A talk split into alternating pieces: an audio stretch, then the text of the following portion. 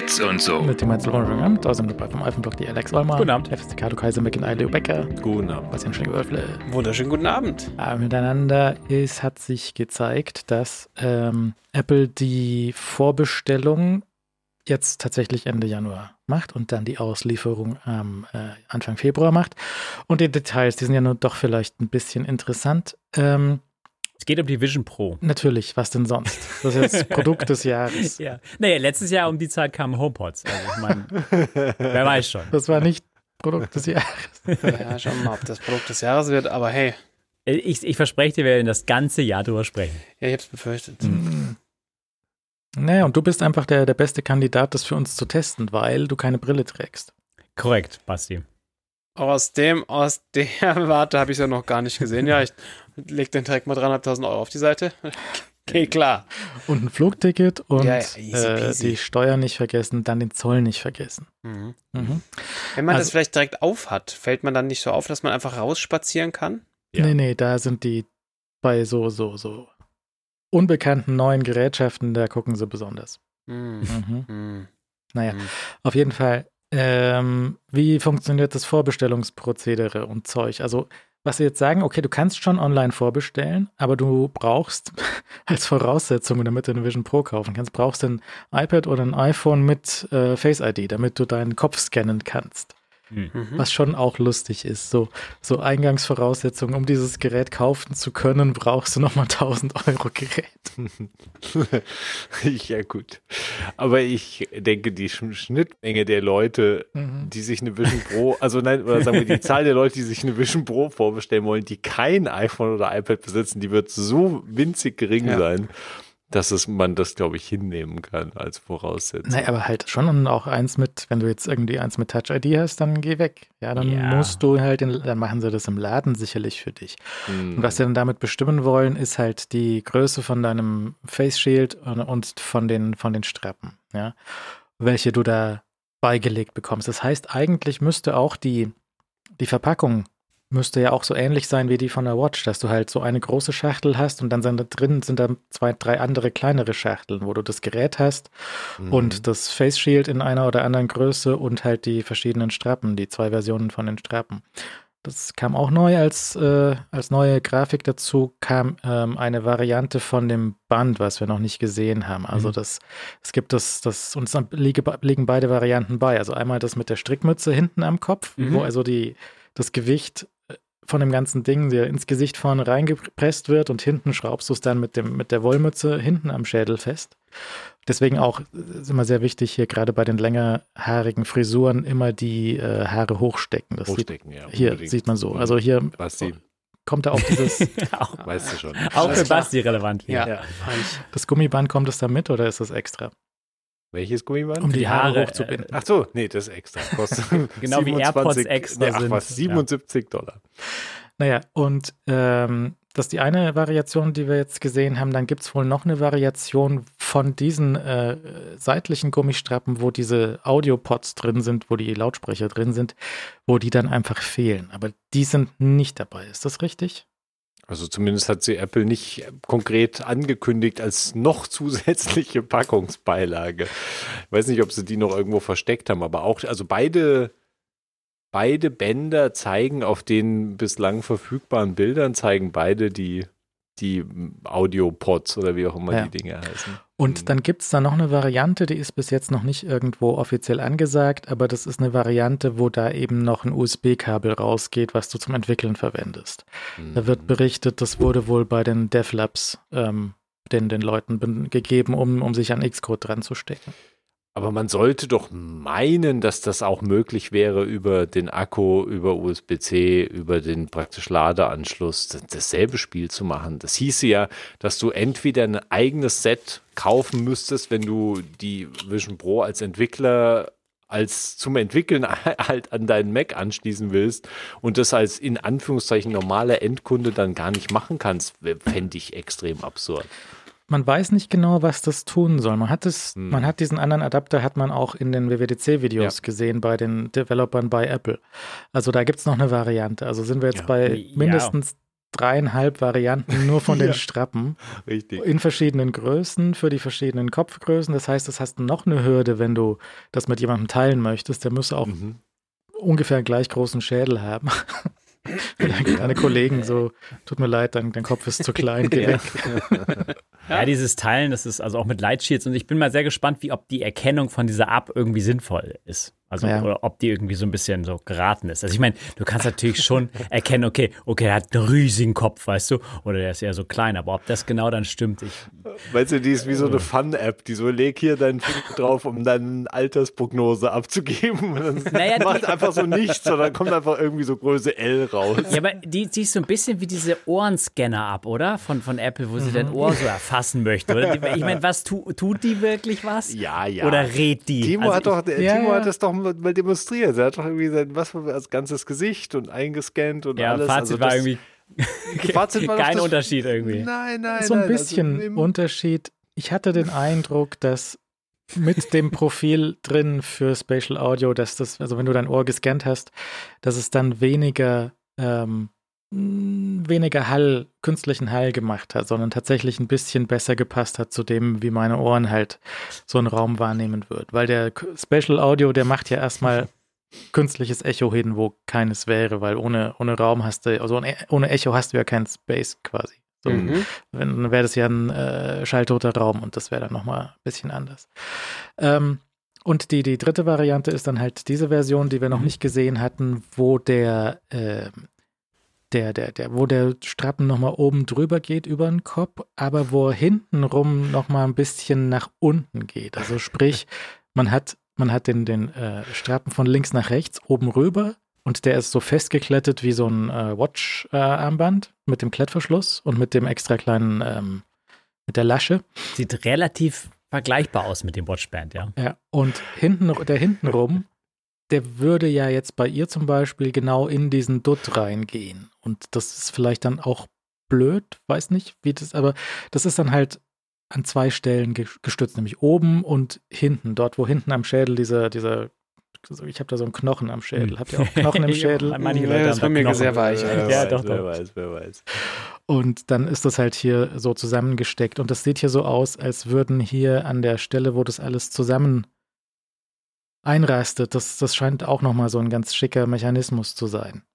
Ich weiß nicht genau, wie das gehen soll, aber hier an der Innenseite quasi, da wo dein fast dein Ohr sitzen würde, da ist nochmal so eine, so eine magnetische oder so eine Einrasteschnalle, wo das dann irgendwie zusammenpasst. Also hast du halt dieses Teil, was einmal vorne das Gerät, dann hast du das Light Shield, dann Mhm. hast du die Gummistrappen nach hinten und dann hast du die Strappenstrappen. Es ist schon auch kompliziert. Ja, ist ein kompliziertes Gerät, das stimmt. Aber also dieser neu, neu aufgetauchte Strappenstrappen, also wie, wie heißt der Dual Loop Band? Der sieht schon aus, als hätte ihn einfach irgendein Praktikant schnell noch zusammen, zusammengebastelt. So, ey, wir brauchen noch einen mit so einer Schnalle oben über den Kopf. Mach das mal schnell. So sieht der aus. Wir haben Also- doch in dem einen, in dem allerersten Video, da gab es doch, glaube ich, den Typen, der in der Küche stand oder so Frühstück gemacht hat. Der Ja. hatte auch einen Strappen mit oben irgendwo. drüber, Mhm. Aber ich glaube, das war nach hinten gerade und nicht so abgewinkelt. Ja, der, das war nicht richtig zu sehen, glaube ich. Aber es gab schon damals die Gerüchte von, auch von German, glaube ich, der gesagt hat, irgendwie Apple arbeitet auch an einem zweiten Band. Oder war das von vorne nach hinten? So. Nee, nee, nee. nee, Das wäre nee. das wär lustig Das, gewesen. das hätte ich mir gemerkt sonst. ja. Stimmt. Hm. Naja, und äh, vorne genau sagt der Hörer Uwe im Chat gerade, der, die, die, die Schutzhülle, der BH für vorne rum, der ist auch dabei. Also wenn du das Display vorne schützen möchtest während des Transports, dann ist für vorne nochmal eine Haube drauf, wo du, wo du vorne das Display schützen kannst. Musst Ja. aber abnehmen, um es zu benutzen. Ja, wollte sagen, also der Transport ist noch unklar, weil ich meine, äh, du musst schon wieder auseinandernehmen, wenn du es klein bekommen würdest. Also es gibt kein richtiges, also von Apple zumindest kein Case irgendwie, wo du es so gesamt reinsteckst. Meinst du, es also. gibt so ein Köfferchen so aus dem Zubehörhandel dann, wo so ein Kopf drin ist, wo du es dann draufsetzen kannst Das zum. Transport. Dann bist du so am Flughafen, der Kontrolle, Tag, machen wir mal auf, was haben sie da drin? Auch nur ein Kopf. Das ist aber super realistisch, muss es das dann geben. Da Ja, könnte man wär doch noch so ein bisschen so einen langeren, längeren Strap beilegen, den man sich dann einfach wie so ein Hip-Pack umschnallt, Ja. sodass die Brille wie so ein Hip-Pack hier vorne irgendwo einfach so hängt, so rumhängt. Würde ich auch machen. So ein dreieinhalbtausend Euro Ding würde ich mir auch einfach so äh, nackend vor die, die Brust hängen. Dann brauchst du aber so ein kleines, so einen kleinen Insert, dass du deine, deine typischen Valuables, so deine E-Zigarette und so, in der Brille auch transportieren kannst. Der wie ist so doch ein, Platz im Leitziel. Da kannst du, Ja, kriegst du eben. sicher so einen Fluppe rein. Aber ist So da, vergleichbar mit, mit, mit, so, mit so einem Band für, für, für Lesebrillen, äh, die, die die Leute so haben. Ja. Ja. Die man sich dann einfach um den Hals kurz hängt oder so. Ja. Und dann vergisst, wo sie sind.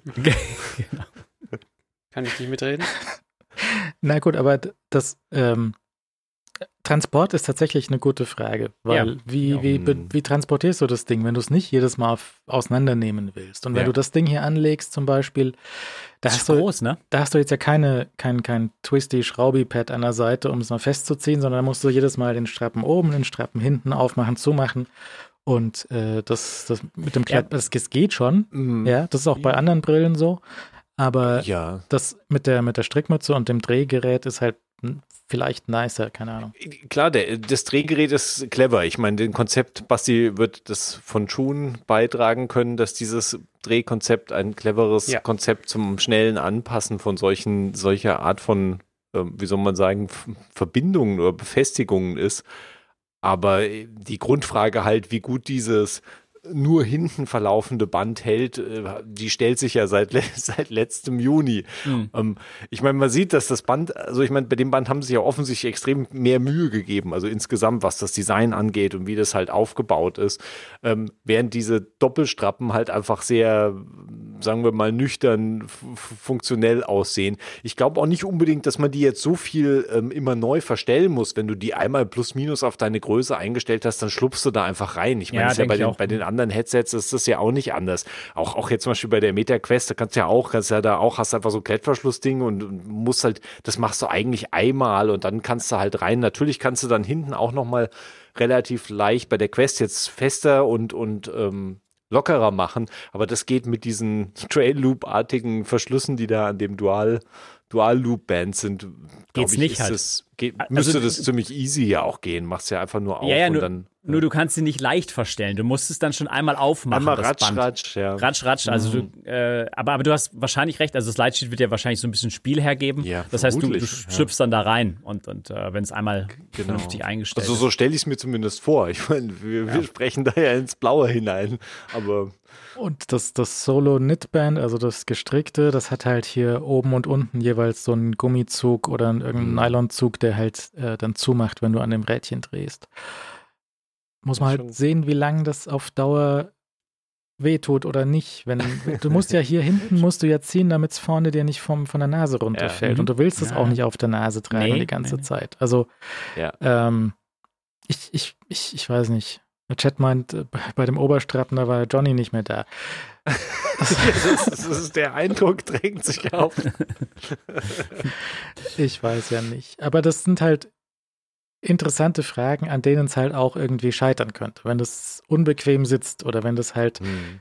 deswegen nicht lange zu tragen ist oder was auch immer, ja, dann, dann scheitert es halt und Leute schmeißen es wieder in die Ecke oder so.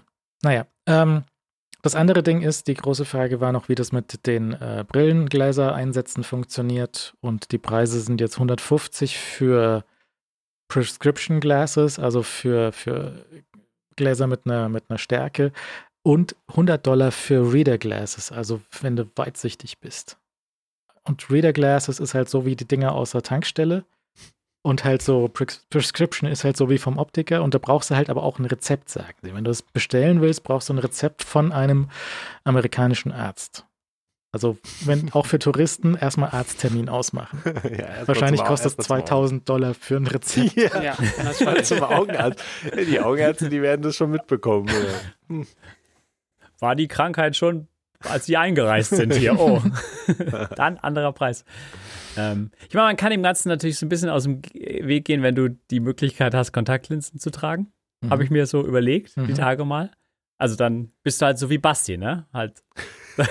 Sei wie Basti und trage Naja, Kontaktlinsen. ich mein, naja, Basti hat halt keine, keine, keine Notwendigkeit für eine Brille.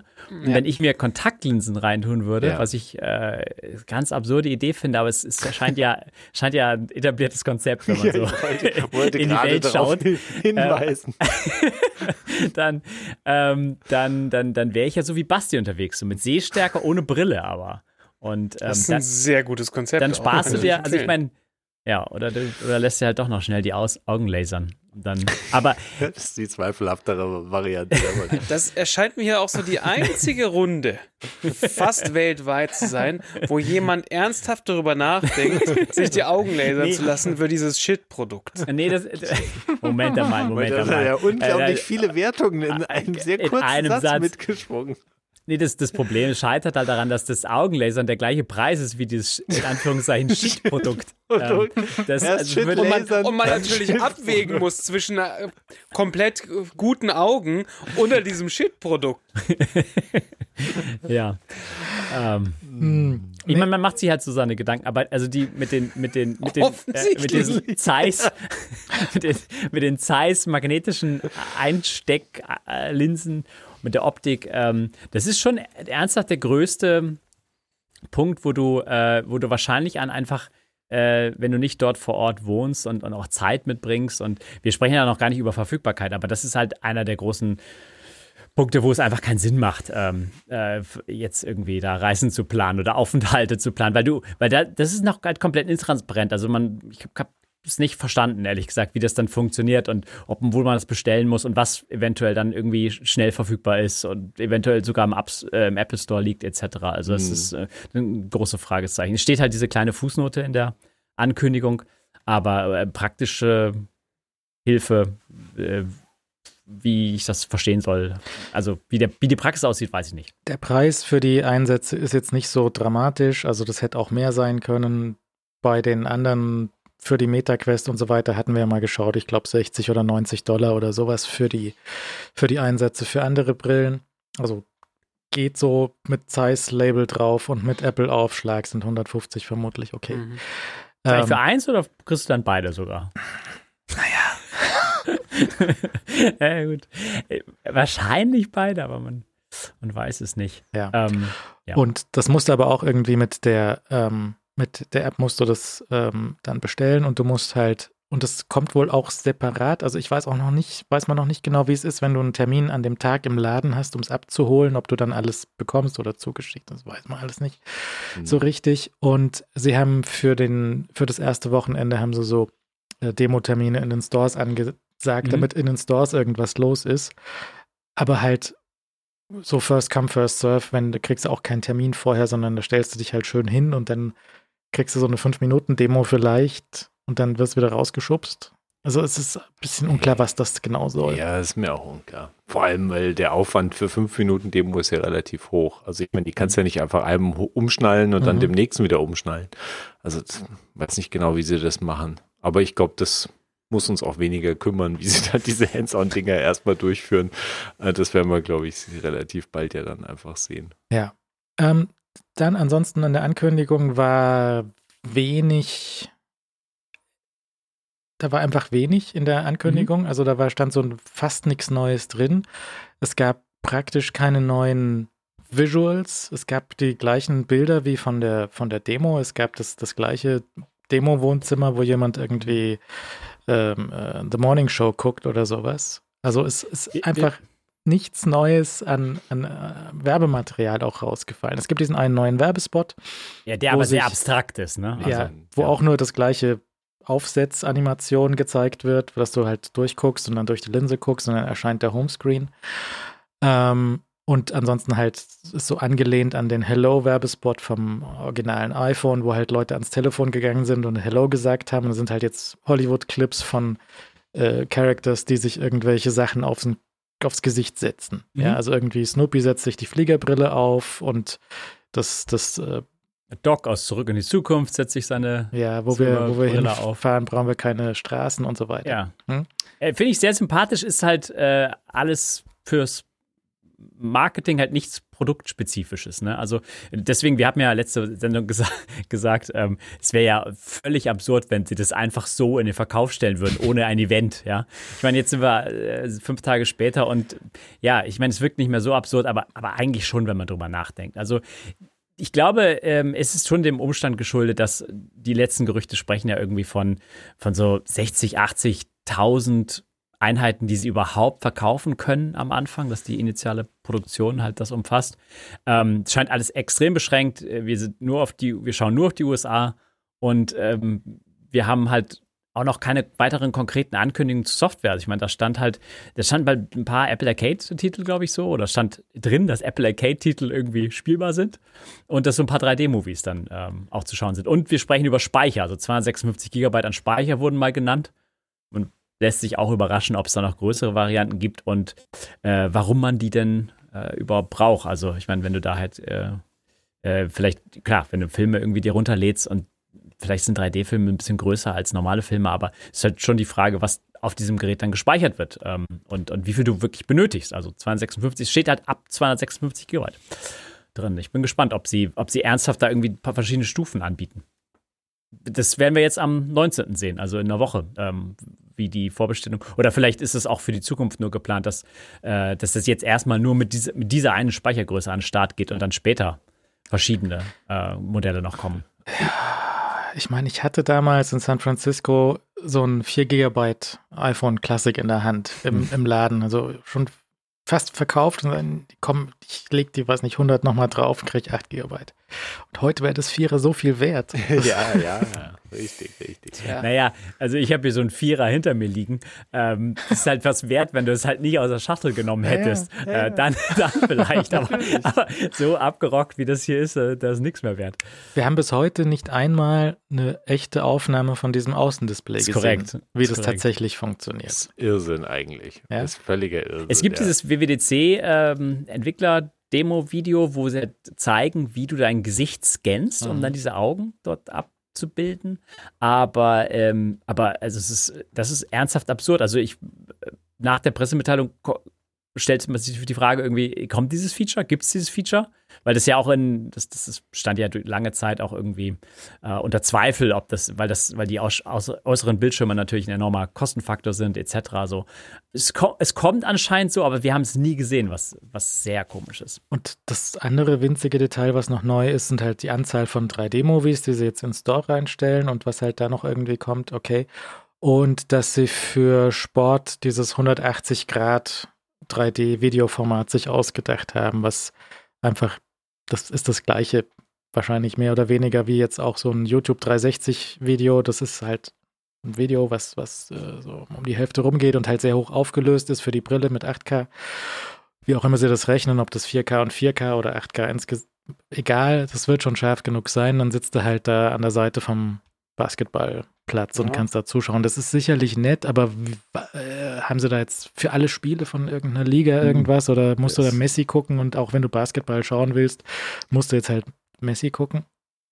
Aber sie, sie haben doch ja, gar nichts gesagt. Sie oder? haben ja nicht mal Messi angekündigt. Nee. Ich meine, das hätten sie, sie ja machen können. Hier MLS, sieben Spiele mit Messi, Top 27 Tore von Messi in Immersive Video. Aber es ist einfach, ich meine, sie haben genau dasselbe gesagt, was sie eigentlich im letzten Juni gesagt haben zu dem Thema. Und das ist schon. Das wird nicht zum Start äh, kommen. Also ganz schon mir, komisch, muss bin, man sagen. Ja. Bin mir relativ sicher, dass diese Kooperationen angekündigt werden. Also wenn du mhm. wirklich da hättest Spiele äh, und Partnerschaften. Partnerschaften wären ohnehin angekündigt mhm. gewesen, aber selbst die, die eigene Fußballgeschichte, das hätten sie erwähnt. Ich glaube, das kommt nicht zum Start ganz. Äh, da bin ich mir relativ sicher. Ja, die Partnerschaften, die, die brauchst du ja gar nicht ankündigen, weil die werden sowieso durchgedrungen. So, ja. ja. Also ja, da, da, hätte irgendwie Variety oder Hollywood Reporter oder sonst irgendwas Klar. hätte da 27 Artikel zugeschrieben. äh, irgendwie äh, informierte Personen ähm, kurz mal vermeldet haben, dass ihr, ihr Sportliga jetzt äh, in Immersive Video gefilmt wird. Mhm. Aber das haben wir ja gar nicht gehört und das ist echt erstaunlich. Also das ist ganz komisch. Vielleicht lassen sie sich damit Zeit, aber ich meine, komisch einfach. Also ich hätte auch, hätte, ich hatte mir das eigentlich, in meinem Kopf hatte ich mir das so vorgestellt, dass Apple vor allem das zweite Event, was sie für die Vision Pro machen, halt spezifisch eigentlich auf all diese Entertainment- und, und Content-Geschichten auslegen. So wie sie praktisch ihr eigenes Streaming-Content-Event gemacht haben zum, für, für TV Plus damals, was ja ein haarsträubendes Event war. ähm, aber da gibt's ja so viel zu erzählen und ich meine, das ist ja eine offensichtlich große Stoßrichtung, die sie halt fahren mit dem Produkt, ähm, was man jetzt auch auch immer davon halten mag, das ist ja ein Kernpfeiler von diesem, von dieser, von, von der Geschichte zu der, zu der Vision Pro oder zu, überhaupt zu, der, zu dem Headset. Und ähm, da gibt es halt einfach keine Informationen. Ich, ich würde sogar, ja. ich würd sogar so ausdrücken, dass es der Kernpfeiler jetzt erstmal ist. Also das, Vielleicht, äh, ja. Ich, ich gehe stark davon aus, dass da ein großer Fokus drauf liegen wird das mhm. nächste halbe Jahr. Und der wird, der wird auch nicht schlecht sein. Ich glaube ja immer noch, dass das relativ, also ich meine, klar, es gibt natürlich bei allen Produkten irgendwie so einen ähm, äh, Faktor, der ist am Anfang dann irgendwie ganz, ganz cool und gehypt und, und, und der, der schwillt dann so ein bisschen ab. Aber ich glaube ernsthaft, dass diese ganze Unterhaltungsgeschichte einfach echt der Hit auf diesem Ding ist. Und das wird auch, glaube ich, äh, ernsthaft mhm. bleiben. Was darüber hinausgeht, das werden wir dann mal sehen. Aber ähm, ja, dass der, dass der gar nicht, gar keine Beachtung findet, weil was. Also ich meine, du kannst natürlich echt sagen, okay, wir haben so wenig ähm, äh, an Stückzahlen überhaupt zu verkaufen. Das ist so ein, ein für Apple-Verhältnisse Nischenprodukt da steckst du jetzt, da verbrennst du jetzt noch nicht alle Marketingenergie rein. Das ist, ist ein valides Argument. Und auf der anderen Seite habe ich auch noch von letzter Woche im Kopf irgendwie so, weißt du, das ist deren großes Produkt jetzt seit, ich meine, je nachdem, wie du rechnest, ne? iPhone, iPad, Watch, je nachdem, wie du rechnest, was, was noch größer war. Aber deswegen ist es, es ist ein bisschen komisch, da trotzdem keine Ankündigung oder eine größere Aufmerksamkeit drauf zu lenken, selbst wenn du so wenige Stückzahl jetzt am Anfang hast. Ich fand die Diskussion nicht äh, ganz unpassend, also ein bisschen schon, aber so, das ist das DevKit. Das ist, das ja. ist ja jetzt so ein bisschen so für Enthusiasten, denen halt das Geld auch wurscht ist, kaufen sich halt das Ding, weil es shiny und neu ist.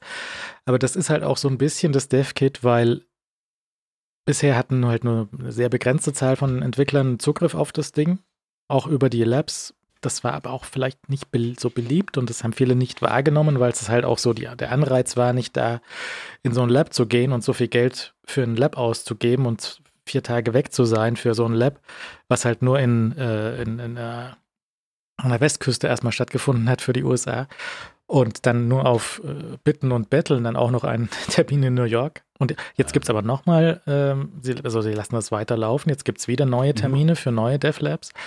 Ähm, ich meine, ich, ich hätte irgendwo zwischen den Zeilen lesen können, dass die, die Dev-Kits, die an Leute ver verliehen wurden, dass die jetzt auch zurückgefordert äh, worden wären. Ähm, weiß ich nicht, ja. Könnte sein, dass die Apple jetzt auch jetzt, das stand auch irgendwann mal sogar. Das war die ursprüngliche ja? Ankündigung, dass mit dem Verkaufsstart die eigentlich wieder zurück müssen, was auch komisch, komisch war. Das habe ich nicht bestätigt, ja. aber das, wenn das so ist, dann ist das so ja. und dann ist das halt auch blöd. Dann müssen jetzt die Leute, die jetzt vielleicht eine halbe App fertig haben, sich das Gerät kaufen, um sie dann ganz fertig zu machen, weil viele Sachen auch nicht im Simulator gehen. Also das ganze Zeug, wo du wirklich echten 3D-Input von den Sensoren der der, des Geräts brauchst, um den Raum zu erfassen, das geht im Simulator nicht. Das hätte ja. Apple so bauen können, dass du die 3D-Informationen von einem iPhone oder von einem iPad mhm. dir reinziehst, aber haben sie nicht. Also brauchst du das echte Gerät, um das machen zu können. Wir haben noch immer nichts gesehen, wie zum Beispiel die On-Screen-Tastatur funktioniert, wo du wie Keyboard-Cat tippen kannst. Mhm so, solche Sachen, das wissen wir alles nicht. Ja, ja? richtig. Ähm, ja. Hier in der Fußnote steht drin, ähm, Startpreis sind 3500 mit 256. Also demnach gibt es größere Storage-Stufen. Weil ansonsten gibt es nichts zum Verändern. Da gibt es keinen besseren Bildschirm oder mehr nee. Strappen oder kannst du mehr Strappen in anderen Größen dazu kaufen, wenn du willst. Was kosten die? Also jetzt ja, auch aber, mit dieser Ankündigung ja, ja. haben sie viele Sachen nicht beantwortet. Nee, überhaupt nicht sogar. Sie haben das meiste eigentlich unbeantwortet gelassen. Ganz wenig, was sie beantwortet haben. So, so rum ist es eigentlich mhm. wirklich gewesen, was auch haarsträubend ist. Dafür, dass es auch eine sehr lange, sehr, sehr lange Pressemitteilung ist. Aber also ich gehe auch davon aus, dass sie mehr Speicherstufen anbieten, zumal das einfach Geld ist, was halt auf der Straße rumliegt und was Apple mhm. einfach einsammeln will. Da halt irgendwie noch ein 512 und ein Terabyte und wer weiß noch, was noch oben drüber anzubieten. So, hups, das 256er ist ja ist schon, schon, ausverkauft. ausverkauft ja. Greifen Sie doch zu den größeren, die sind auch sehr schön. Exactly. ja, also das, ja, ich meine, das ist ja spätestens mit dem 19. und dem Vorbestellungsbeginn. Sie werden sich diese Fragen ja von selbst beantworten, wenn nicht auch Apple selbst noch mal irgendwas rausfallen lässt. Ich meine, jetzt ist ja eine Woche ist noch bis zum plus minus eine Woche ist noch bis zum Vorbestellungsstart und dann sind ja auch noch mal ein zwei Wochen zwischendrin. Ja, und wir hatten auch gehört, wie wohl die äh, Presse in den USA möglicherweise jetzt nochmal bespielt wird, dass die vielleicht auch zwei Termine bekommen. Einmal ja. nochmal so eine Demo und dann das Gerät vielleicht mit und dann nochmal eine Runde Fragen, damit da keine Unklarheiten passieren. Also Apple spielt das relativ safe. So, Ja. ja, also die, die wollen da, also Apple will nie irgendwas im Zufall überlassen. Ja. Wir, wir kennen die fünf, Beisp fünf Die- Beispiele, wo sie mal was dem Zufall überlassen die, die, haben. die Headline, Apple will bei der Vision Pro nichts dem Zufall überlassen, habe ich irgendwo gelesen und musste kurz wirklich lachen. Und das ist einfach, ich meine, das ist wirklich so stating the obvious hoch 100, ja. Also ich meine, also, on. wir erinnern uns über die, an die Geschichten, wo sie es mal im Zufall haben spielen lassen und dann ist es halt schief gegangen und ein Riesentheater. Und das, Was waren denn das für Geschichten? Ja, so AirPower zum Beispiel. Ach so. Ja, oder ähm, so- wo, sie- wo sie halt einen Mund zu voll genommen haben. Oder hier weißes iPhone wird, äh, iPhone 3 oder irgendwas wird Ja, okay. rauskommen, dann Mhm. kam es nie oder, oder 4 oder irgendwas. Das, AirPower ist ja wirklich das Paradebeispiel, weil da ist es einfach wirklich so dermaßen schief gegangen, dass äh, das schon faszi faszinierend zu beobachten gewesen war. Und das haben sie, glaube ich, danach auch einiges nochmal geändert mit solchen Vorankündigungen. Ja. Hm. Und aber das so AirPower muss halt auch extrem knapp gewesen sein, weil die Zettel, Ja. Zettelchen Ja, ja. schon in den iPhone-Packungen drin lagen und sowas. Also das war wirklich so eine Mhm. letzte Sekunde Geschichte. Und es fliegen ja auch offensichtlich hunderte, tausende Ja. Prototypen draußen Ja. rum, die man tatsächlich auch benutzen kann. Die funktionieren sogar. Da kannst du, es gibt so Videos auf YouTube, wo Leute so einen Prototyp haben, sich dann mit der seriellen Konsole auf das Ding einloggen und dann können sie halt also der, der, das eine Video, der hat sich nicht getraut, das Ding wirklich voll einzuschalten, weil er Angst hatte, dass es Feuer fängt. Zu Recht. Ja, zu Recht. Ja. Aber einzelne Spulen konnte der aktivieren und dann haben, da- haben da Sachen geladen. Also das, Ja. das war schon relativ weit. Ähm, und wenn sie jetzt, wenn sie jetzt halt nur irgendwie 60.000 Stück in der ersten Runde raushauen können, die sind ja sofort weg. Ne? Also Klar. das ist, die sind ja sofort ausverkauft und dann tröpfelt das übers restliche Jahr irgendwie so nach. Ne? Also was, was kommt dann danach? Wir werden dann äh, die Reviews irgendwie sehen. Mhm. Wir müssen gucken, ob es tatsächlich einen Weg gibt, das Video aus dem Ding rauszuspiegeln und dann zu capturen, weil sonst hast du auch keine sinnvolle Review auf YouTube. Dann siehst du ja nichts davon, was derjenige sehen kann. Das Problem ist mit abgefilmten VR-Brillen ist halt immer, dass das furchtbar aussieht, weil du die Mhm. Kopfbewegung von dem Träger drauf hast. Mhm. Also haben sie da irgend, also für sich selbst haben sie offensichtlich diesen Airplay Mirroring Modus. Ähm, das hatten sie bei den Demos, bei den Journalisten-Demos hatten sie das aktiv, dass also die Apple-Mitarbeiter sehen konnten, was der Journalist ge getan hat. Ja. Ähm, und sowas in der Art wäre natürlich auch praktisch zu haben, um dann von dem Ding abfilmen zu können, weil sonst hast du das gleiche, den gleichen Effekt wie bei Kopfhörer-Reviews auf, äh, auf, auf YouTube, so, ah, oh, ich höre Sachen, danke. Mhm, mhm. Der, der sind die Also, besten. Das die Spiegelungsfunktion, die ist ja, glaube ich, schon in iOS 17.2 integriert. Also, dass du praktisch irgendwie Mirroring zum iPhone machen kannst. Okay.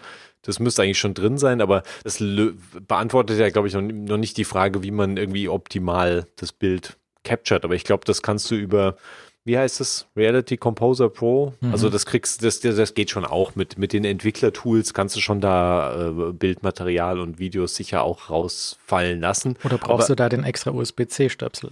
Ja, das ist ich- eben, das sind halt interessante Detailfragen und trotzdem, die mich eben auch noch mehr verwundern würden, wenn das halt auf, wenn du dafür einen extra Stöpsel bräuchtest, weil das hieße halt auch, dass jeder, der sich das halt am 2. Februar kauft, halt keine Screenshots und keine Videos irgendwie richtig Ja. macht. Ja, Screenshots kannst du wahrscheinlich mit irgendeiner Tastenkombination machen und die würden dann irgendwie am iPhone landen. Das kann man sich schon auch zusammenreimen.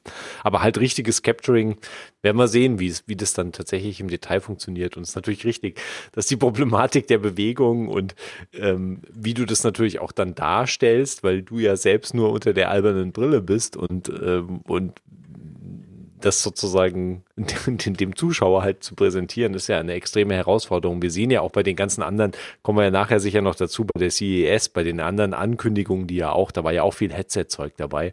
Und da waren ja, sind ja albernstes Bildmaterial ist rausgefallen. Also von dem Sony-Headset mit ihren, mit ihren Fingerchen und, und 3D-Modellen, die dann zum Arbeiten waren. Das sah ja wirklich, das sah so dermaßen unattraktiv und uninteressant aus vom, von, von der Umsetzung her, dass das halt natürlich ein Desaster ist und unterstrichen hat, wie schwierig ist das darzustellen und wie clever eigentlich Apple das im letzten Juni, ich meine, sie haben ja jetzt nichts Neues gezeigt, aber wie clever sie es halt im letzten Juni verpackt haben. Also diese ganzen Demos, die sie halt auf der WWDC damals gezeigt haben, die jetzt natürlich auch wieder mit in der Pressemitteilung drin waren, wo du das Gefühl hattest, halt, wie funktioniert das genau? Also der Kamera, dieser Ready Player One Kameraschwenk, ja, dass du sozusagen hinter die Person mhm. schwenkst, während die die Brille aufzieht und in dem Moment gehst du als Betrachter in dieses, äh, in, de, in diese in das Spatial, in diesen Spatial Computing Raum rein. Das ist einfach ein super cleverer Trick, äh, den sie da natürlich gemacht haben. Und äh, das sieht halt einfach, so sieht das halt gut aus. Und da kannst du dir auch vorstellen, also fand ich zumindest relativ überzeugend. Was sie bei der Microsoft HoloLens bei den Demos immer gemacht haben, sie haben irgendjemand mit der Brille auf eine Bühne gestellt und haben aber nicht das Bild gezeigt, was äh, in der Brille gezeigt wurde, sondern haben dahinter noch eine Kamera gestellt, mhm. die sehr weitwinklig dann ja. die Person gezeigt hat und davor projiziert das, was die Person gerade sehen würde, was immer gelogen war, weil der Blickwinkel von der HoloLens war halt super shit. so groß war, ja. Und äh, dadurch hat HoloLens auf diesen Demos immer viel, viel besser ausgesehen mhm. als, als tatsächlich für den Träger. Und wie das halt ja. hier aussieht, wissen wir nicht, weil, also was wir wissen, ist zumindest, dass die Kameras, die auf der Vision Pro drauf sitzen, die erfassen einen sehr großen Bereich, den du vielleicht mhm. gar nicht alles, den du gar nicht alles sehen kannst, weil die muss ja auch, die Kameras auf der Vision Pro, die gucken ja dir auch auf die Beine, damit sie deine Finger sehen, wenn du hier den Italiener machst. Und äh, mhm, ja. Und ähm, also die Brille, die sieht mehr als was, was auch auf den Displays ausgegeben wird. Und was die mhm. Displays ausgeben, ist auch sehr viel größer als das, als der Bereich, der quasi dein, dein Hauptgesichtsfeld ist. Weil der ganze periphere Bereich, der muss ja auch bunt sein. Ja, also das, das Zeug, was außerhalb des Foveated Renderings liegt, das muss ja auch ähm, abgebildet sein.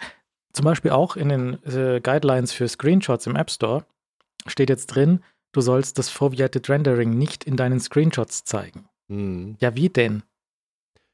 Ja, ja, das musst du halt capturen über, über äh, wie heißt wie heißt das Xcode-Ding? Ich komme jetzt gerade wieder nicht auf den Namen. Äh, diesen Reality Composer. Ja, Reality Composer Pro, genau. Darüber wirst du das capturen können und da wirst du das ganze Bild capturen können, ohne, ohne Foveated Rendering. Das ist nämlich wahrscheinlich der Punkt, dass in dem Moment, in dem du das Headset trägst und in dem du in dem Moment, in dem du im Headset einen Screenshot machst, wenn das irgendwie möglich ist, was mir nicht ganz klar ist, dann hättest du ja theoretisch einfach einen Screenshot tatsächlich von dem Bild mit Foveated Rendering gemacht, der wahrscheinlich ziemlich lausig aussieht, weil solange du natürlich selbst in diese Brille reinschaust, sieht es gut aus, weil deine Augen schauen halt dahin, wo es scharf ist und drumherum ist halt unscharf und das wirkt halt so, wie dein natürliches Sehen plus minus auch ist. Aber wenn du das natürlich auf dem Screenshot siehst, sieht es halt aus wie Hund, weil da hast du halt einfach irgendwo eine scharfe Stelle, wo halt die, die, der Träger gerade hingeschaut hat und alles andere ist halt komisch schlecht aufgelöst und sieht wahrscheinlich relativ, relativ lausig aus.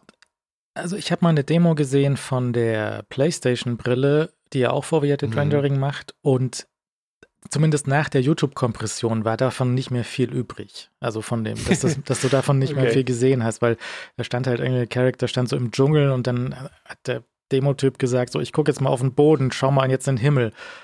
Der Himmel war immer noch da. Ne? Also es ist jetzt nicht so krass gewesen, aber es ist halt vielleicht das Detail, was dann fehlt, mhm. dass es halt für den Träger ein bisschen schärfer an der Stelle aussieht. Das, das werden wir dann also wir werden es so bald nicht sehen, weil einfach weit weg und äh, äh, schwer zu machen. Aber das, das ist schon, naja, aber wenn die Reviews kommen, wenn es irgendwie Ende, Ende Januar die, die Reviews kommen und kurz vorm Start ein paar Reviews rauskommen, dann kommt das Ding raus, dann wird es einmal durch YouTube durch, durchgetrieben und durch die Podcasts durchgetrieben, okay. Mhm. Und dann werden wir sehen, dass es gibt eine Handvoll von ähm, jetzt dafür angefertigte Apps. Es gibt sehr viele wahrscheinlich Apps, die ähm, in der iPad-Kompatibilitätsmodus laufen werden. Mhm. Und dann fragst du dich, dann sitzt du da auf deinem Sofa in deinem Loft und sagst, was mache ich jetzt? Und machst halt irgendeinen Movie an. Mhm. Ja, ja, zum okay. Beispiel. Klingt nach einem guten Konzept eigentlich. ja.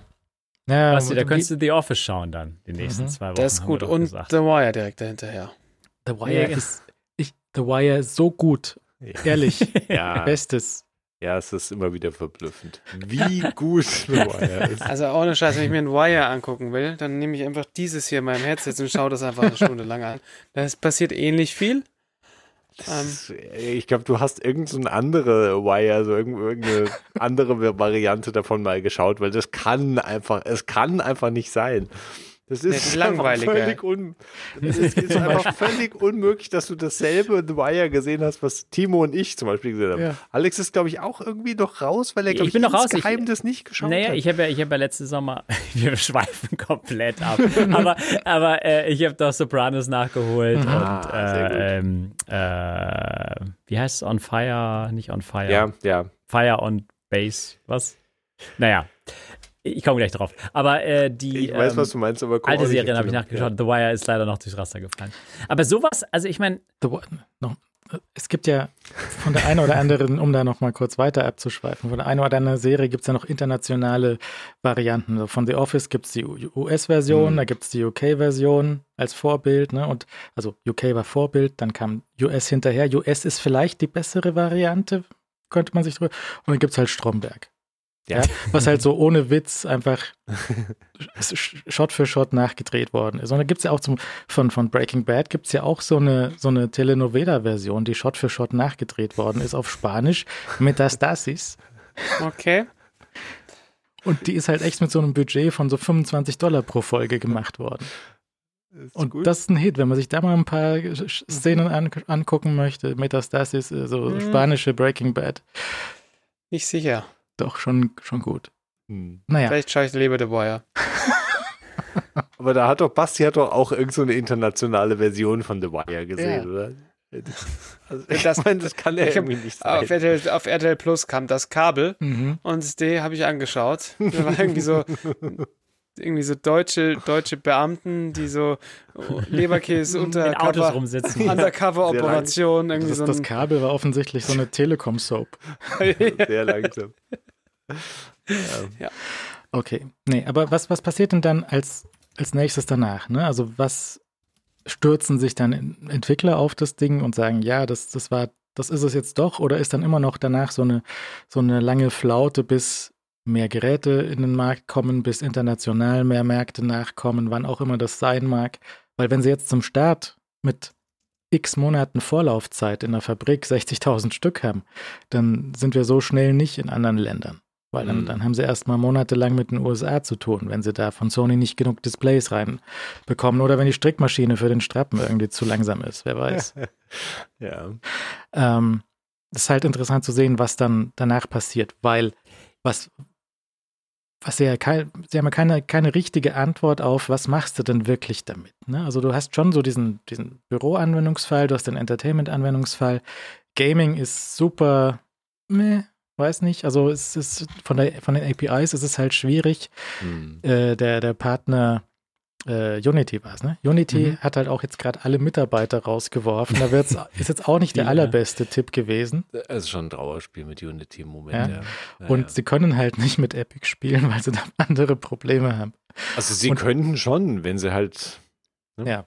Und äh, ihr eigenes Gaming-Zeug ist halt schwierig, ist auch von den APIs schwierig, weil die eine 3D-API vom iPhone läuft nicht auf der Brille, so wie man das bräuchte. Das ist alles ein bisschen nicht so rund, wie das sein müsste. Und ähm, dann wollen wir mal sehen, wie das, wie das weitergeht. Ich bin gespannt, also nicht sicher, was da los ist. Ja, ich bin, ich bin sehr gespannt. Also es ist äh, ein total interessantes Produkt. Also äh, ich bin mir halt sehr sicher, dass das ein extrem langer Anlauf wird. In allen Bereichen.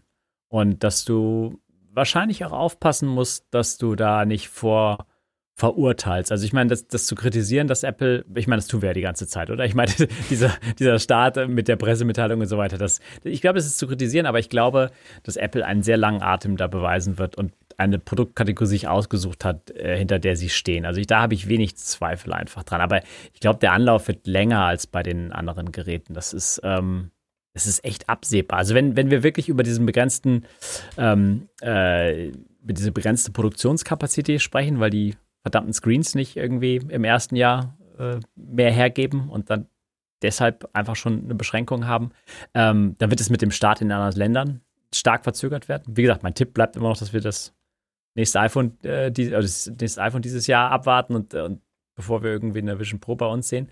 Und, ähm, und auch die Software, das ist alles, also ich meine, es ist halt so ein, so, ein, so ein Effekt, der dann sich durch alles durchzieht, ja. Also da, wenn du halt die Verbreitung nicht hast, dann hast du auch die, die, äh, dann, dann kristallisieren sich schwer die ersten ähm, ernsthaften, spannenden Anwendungsfälle nicht heraus. Und, und deswegen wird sich das ziehen und dann, dann wird es halt viele, also kann man voraussehen, einfach viele Naysayers sagen, äh, hör, hören. Und, und ich glaube, das ist trotzdem eine extrem spannende Geschichte, die sich da eintreten. Und ähm, das wird halt dann, ich, klassisches Apple Playbook wird halt Jahr zwei, drei, vier, da kommen dann die nächsten Generationen und irgendwann ähm, bist du dann in einem Bereich, vielleicht auch preislich, wo es dann mehr Leute anspricht. Und dann, ähm, dann ist dieser Anwendungsfall mit dem Entertainment-Bereich, der ist schon wir, wir machen so ein bisschen Spaß drüber und wir gehen darüber hinweg. Sowas gibt es noch an Anwendungsfällen, aber mhm. der ist schon ein sehr dominanter meines Erachtens. Und ich meine, da kannst du, jetzt kannst du vielleicht noch alles die Späße mit den Rechnungen machen. So, ja, wenn du einen Surround Sound und, und Kinocenter zu Hause baust, dann kriegst du es auch nicht für dreieinhalbtausend. Aber ich finde, diese Rechnung, die, ähm, äh, die, die greifen das Ganze noch nicht so wirklich, weil ich, ich glaube wirklich, es besteht ein Markt für äh, Home Entertainment für sich zu haben. Den äh, Leuten ist das wert, die, die, diese, diese, diese, also ich meine, Streaming ist einfach so dominant und Kino kommt nicht einfach so zurück. Ja, Kino, Kino kann vielleicht überleben, aber Kino kommt nicht im großen Stile zurück. Und du hast einfach oft den Anwendungsfall mittlerweile, dass du einfach, du schaust einfach auch mal was alleine. Und wenn du was zusammen mit der Familie oder mit, mit der Partner schaust, dann, dann, dann reicht so ein Fernseher. Aber wir sprechen ja gleich noch über die CES. Also Fernseher sind ja auch irgendwie so, da ist das Ende der Fahnenstange so ein bisschen erreicht. Also Wie Fernseher bitte? werden irgendwie größer. Ja, der Fernseher wäre noch größer und dann gibt es irgendwie transparente Quatschmodelle und so weiter. Aber ich glaube, dieses Erlebnis mit der großen Leinwand und dem Sound, den du, den du einfach nur in so einem Headset bekommst, hat Apple was, was sie, was sie für viele Jahre und auch für die Zukunft dann sehr spannend gestalten können. Ja. Als Also, offizieller bevor Samsung. Basti den Fernseher verteidigt, bevor Basti den Fernseher ausführlich verteidigt, äh, der, obwohl alle Fernseher, die vorgestellt wurden, verteidigt, Ja. ähm, wollte ich nur, ich äh, würde nämlich Alex in allem zustimmen und ich glaube auch, dass das eine, wirklich eine absolutes äh, Entertainment-Bombe im positiven Sinne wird. Also das ist, äh, da, da da würde ich, gehe ich bis jetzt auch von aus, aber ich weiß nicht, wie spannend ich das persönlich finden soll. Also ich meine, Ist fair. ja, so, wenn ich mir vorstelle, so, das ist irgendwie so die Zukunft des Computings und dann so, ey, hier super Entertainment-Paket, hier große Leinwand, wo du halt deine Sachen schaust. So, ja, das ist nett, ist wahrscheinlich cool. Kann man dafür dreieinhalbtausend Dollar zahlen? Ja, kann man machen. Man kann sich auch einen teuren Fernseher kaufen. Kann man alles machen. Aber das ist, ist mir halt, das ist für mich genauso irrelevant wie der teure Fernseher. So, und beim teuren Fernseher, da weißt du halt auch wenigstens, was du hast. Bei der Brille wissen wir es noch nicht so ganz, wie lang, ja, war- drei Stunden Film, Mhm. macht Ja, das ja. Spaß? Hast du da Bock nach drei Stunden noch drauf? Das löst sich natürlich mit Generation 2, Generation 3, lösen sich diese Probleme halt alle. Aber ähm, das, das ist halt, das muss schon mehr sein als eine Entertainment-Maschine. Also, also ich fände es extrem, ja. ich fände es sehr schade, wenn es nicht mehr wäre als eine Entertainment-Maschine. Und das kann die beste Entertainment-Maschine sein, die die Welt je gesehen hat. Und ich fände es trotzdem dann unterm Strich irgendwo langweilig und enttäuschend für mich persönlich, als jemand, der da irgendwie mehr äh, gerne möchte als einfach nur eine Entertainment-Maschine. Es ist immer so abwertend. Das iPad irgendwie ist nur für Entertainment. Das kann ja auch hervor. Entertainment ist sehr gut. Ich schaue auch gern, ich schaue auch gern Serien. Ja. Ja, also ich, das ist, das ist fantastisch auf der einen Seite, aber es ist trotzdem auch sehr, sehr, sehr langweilig. Es ist, es ist natürlich auf Dauer, auf lange Perspektive ist es auch zu wenig natürlich. Also das muss man, also ich, die können, Apple kann nicht in zehn Jahren herkommen und sagen, hey, das ist der große Fernseher, den du, du dafür kaufst. Also das wäre definitiv zu wenig. Aber das iPad ist halt das perfekte Beispiel, weißt du? Das startete als Ja. großes iPhone in Anführungszeichen und ist jetzt die Produktivitätsmaschine. Es ist einfach aus meiner Perspektive perfekt. Es ist einfach so großartig, dieses Gerät. Und ähm, Alex ist auch in der falschen internationalen Folge gelandet. ähm, ja, nee, aber ich, äh, ich meine, es ist, es, man muss Apple da keinen Credit einräumen und sagen, ja, die haben jetzt ja zehn Jahre Zeit, das zu entwickeln. Das haben sie sicherlich so nicht, aber ich glaube, Apple hat durchaus den Atem und den Willen, da so lange durchzuhalten, bis, die, bis dieses, diese Idee zumindest abhebt. Nicht mit dieser ersten Generation, nicht mit der zweiten oder dritten, aber ähm, wenn du zurückblickst, die, die ersten Generationen von allen großen Produktkategorien, die wir gesehen haben, die waren alle sehr, die haben sehr geholpert am Start. Also Ja, erstes iPhone war holprig, erste Watch hat keinen halben Tag durchgehalten, iPad, dieser Silberrücken, ähm, der erste. Also ich meine, da, da, so musst du in dem Kontext musst du es halt auch betrachten. sie haben die, ähm, die erste Version von WatchOS haben sie, oder das Developer SDK von WatchOS 1 haben sie komplett nochmal weggeworfen, neu gemacht zum Beispiel. Ja. Könnte sowas hier auch passieren, dass sie sagen, okay, iPad-Apps dahin zu hängen war halt doch Käse, wir machen Mac-Apps oder weiß ich nicht, ja. Also das wäre schon ein bisschen sinnvoller, aber machen sie nicht. Aber ähm, die war das der Plan, das Ding in winzig kleiner Stückzahl für 3500 Dollar zu launchen oder war Mhm. der Plan ein anderer, dass wir gleich bei 1000 Ich- sind oder 2000, aber Ich- dass wir ich- das in Stückzahlen herstellen können? Ich würde gerne andere Leute zu Wort kommen lassen hier, aber nur einwerfen noch mal ganz kurz. Ich glaube, das ist diese Apple-Perspektive vom Kunden erstmal ausgehen, was das bestmögliche Produkt ist. Und Apple hat da einen gewissen, äh, äh, sich für einen gewissen, eine Höhe, eine Messlatte entschieden und unter die gehen sie nicht. Weil wenn du, wenn du es halt preiswerter, also ne, Außenbetrachtung, keine Ahnung, wie die aktuellen Preise sind oder was da zu machen wäre, aber ähm, wenn du gewisse Qualität haben möchtest, die einfach überzeugt, dann ist das die oberste Priorität. Und dann kommt sowas wie Preis und Verfügbarkeit dann ernsthaft an zweiter Stelle. Weil wenn das ein nur ein so semi-gutes Erlebnis ist, ist das Produkt, dann, dann scheitert das Produkt. Und ich gehe halt davon aus, der Preis ist hoch, aber das Erlebnis ist halt auch echt geil. Also das, das mag noch nicht da irgendwie, weißt du, jeder App verfügbar sein etc., aber das grundsätzliche Ergebnis, dadurch seine Fotolibrary zu scha äh, schauen, die Panoramafotos von vor, zehn Jahren anzuschauen, dann irgendwie ein bisschen Special Video äh, von, von Geburtstagen da zu filmen auf dem iPhone und dann zu schauen. Ich glaube, es ist, ich glaube, es ist geil. Und, und das wenn ist das, halt auch eine Frage. Weil wenn du das habe erstmal hast, dann hast du, hast du das Wesentliche. ich hab mit jemandem gesprochen, der hatte das Ding auf Mhm. und dessen Fazit war so mehr oder weniger so mehr, war schon nett, aber nur so meh. Und für nur so meh ist halt, ist halt sehr Nee. meh. Also, ja. Nee, ich, stimme dir zu. Also, wenn, wenn, wenn, wenn du da we weggehst und sagst, es war meh, dann, ja, dann, dann hat Apple entweder seinen Job nicht gemacht oder man kann ja auch unterschiedlicher Meinung sein. Also, nicht wahr?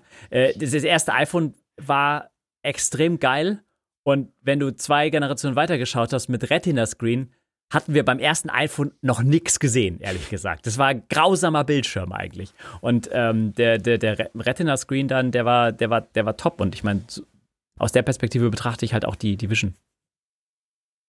Basti. Ich habe leider alles vergessen, was ich sagen wollte, weil der Alex so begeistert war. Na, na also, Sorry. ähm, Ja, Basti, du setzt das Ding jetzt zum ersten Mal auf. Ja? Wir, wir stecken dich in so einen Flieger, du fährst in den Apple Store Ja. und du Weil schaust du dir die das dort Augen an. hast. Du bringst die Augen mit. Ja. Ja. Und dann, dann sch- schaust du das Ding an und dann schaust du rein und sagst, das ist schon nett und alles, aber ist halt nur so meh und es ist halt auch in dem Zustand, wie es dann am Anfang ist, halt einfach kein Kaufwert. Ist das dann ein Problem oder hast du, hast du auch denn als, als Konsument den langen Atem, da jetzt ein, zwei, drei Jahre zu warten, bis das nice und billige Modell daherkommt, was man sogar kaufen kann? Naja, also ich meine, den muss ich ja zum einen haben. Also ich glaube, die eine Sache, die hast du vorhin schon mal gesagt, es ist halt am Schluss das, das, das Dev-Kit. Das teure Dev-Kit. Das ist sicherlich einer der Hauptaugenmerke und vielleicht ist, es- also ist es für viele Leute schon einfach das Medienkonsumgerät und da ist es dann wurscht, ob es halt dreieinhalbtausend oder eineinhalbtausend kostet. Das wird nicht das Gerät für die Massen sein, dafür wird das das, also das ist wahrscheinlich, also klar wird der Apple was mit dran verdienen. Ich glaube jetzt nicht, dass sie die Produktionskosten so bei 3200 Euro liegen und äh, der Rest ist irgendwie Verpackung und weiß ich nicht was und dann machen, ist das eine Null, ein Nullsummenspiel. Die werden sich da schon äh, 200% Marge davon nehmen, so wie sie das halt sonst auch machen. Und also ohne die Entwicklung damit reinzurechnen. Und ähm, dann ist es schon, ist es, geht es schon klar, dass man das auch für ein paar Leute verkauft. Und sind wir mal ehrlich, das wird nicht so sein, als, als bleiben die auf dem Zeug sitzen, weil es gibt einfach genug Leute, die dreieinhalbtausend Euro für sowas ausgeben werden und ausgeben werden wollen.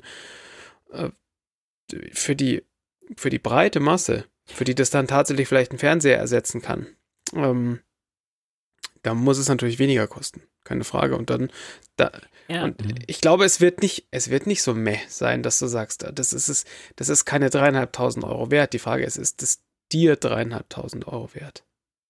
Ich glaube, der Preis ist halt, de- den setzt Apple da nicht so zufällig. Der Nee, Preis ist eine Marke, die stehen bleiben wird. Das ist jetzt die Pro-Version, Mhm. die kommt jetzt Ja, mit ja. diesem Preis und dieser Preis, der wird jetzt nicht halbiert im nächsten Jahr. Es gibt vielleicht eine Version, die zukünftig da kleiner ausfallen wird und die wird auch einen Ja. kleineren Preis erreichen. Aber diese Preismarke, von der verabschieden wir uns nicht so schnell. Nee, Also ich ich, meine Umrechnungskurse und weißt du Steuern kann alles alles variieren und vielleicht sind es dann doch nicht irgendwie viereinhalb Euro, viereinhalbtausend Euro oder so. Und, äh, Das kann, kann schon alles sein, aber äh, aber die Preismarke mit diesen dreieinhalb, die da jetzt erstmal gesetzt ist, die ist Teil des Produktes. Also die das siehst du bei allen äh, Apple-Produkten, die die also das erste iPhone war vielleicht eine Ausnahme, weil die da, da haben sie 200 Dollar zu hoch gegriffen.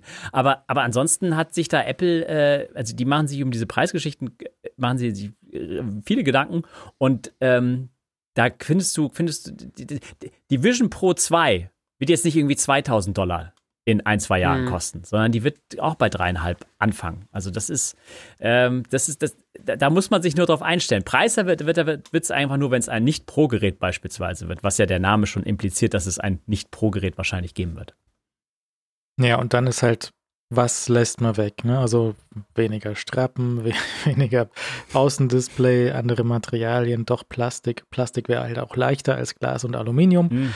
Das wäre vielleicht dann tatsächlich auch besser als die Pro, weil die Pro ist dann schwerer als die, weiß ich nicht. Also das, das muss man alles ähm, sehen und natürlich ihre Chips werden besser und leistungsfähiger und dann wird das vielleicht noch nicer. Vielleicht finanziert Apple jetzt auch Sony eine neue Produktionsstraße für, für mehr von diesen Displays, damit sie da mehr rausschieben können. Irgendwelche solche Geschichten. Das Mhm. dauert aber vielleicht alles. Also äh, auch Komponentenknappheit, vielleicht wären sie, also es, es sieht ja so aus, als wären sie insgesamt schon mit der Hardware lange fertig, aber halt Software hat halt trotzdem länger gedauert, weshalb Mhm. auch immer.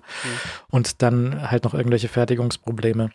Und ähm, ja, also schauen wir mal, äh, wann jetzt da die nächsten, die nächsten Einschläge kommen, wann da ähm, irgendwelche Journalisten äh, Review-Muster bekommen und das, ähm, wie das da weitergeht. Und schauen wir mal, was die sagen, ob das nur mehr ist oder ob das, ob das halt auch über diese, drei- also bisher, was, was die Journalisten bisher gesehen haben, war halt nur die 30-Minuten-Demo mit dem Dinosaurier Ja. und den ganzen Sachen. Einmal noch vielleicht die Fotobibliothek. Und dann Fotos zweiten. und, und 3D-Video und diese äh, Geschichten, das, das haben die nochmal gezeigt bekommen, aber so richtig so, du hast jetzt, weiß nicht, du hast jetzt zehn Stunden Arbeitstag vor dir. Du hast dir diese drei Geräte vor dir liegen, Vision Pro, ein iPad und ein Mac. Welches benutzt du? Ja, und was, was kannst du mit welchem irgendwie reißen? Oder setzt du dich halt mit der Brille auf, aufs Sofa und schaust dir irgendwie. Arbeitstag. Zehn Stunden Guter 3D Arbeitstag. 3D-Filme. Ja. Hm, okay. Gut.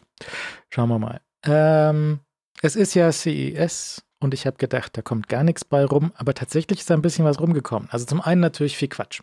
Also so der übliche Messequatsch, der halt vielleicht unterhaltsam ist. Zum Beispiel der kleine, ich glaube von, der war von Samsung, glaube ich, der kleine Mhm. Roboter, der Bully, Mhm. so wie, wie Wally, aber Bolly. Mhm. Und das ist so ein kleiner, so, so, so ein Klotz, so mit zwei Rollen dran und der hat so einen Beamer eingebaut. Ja? Ja. Und der kann dir so hinterherlaufen in der Wohnung und immer wenn er irgendwie an einem anderen Samsung-Gerät vorbeikommt, das kein Display hat, zum Beispiel der Samsung Luftreiniger, kann er die Wand projizieren, ey, deine Luft ist schlecht.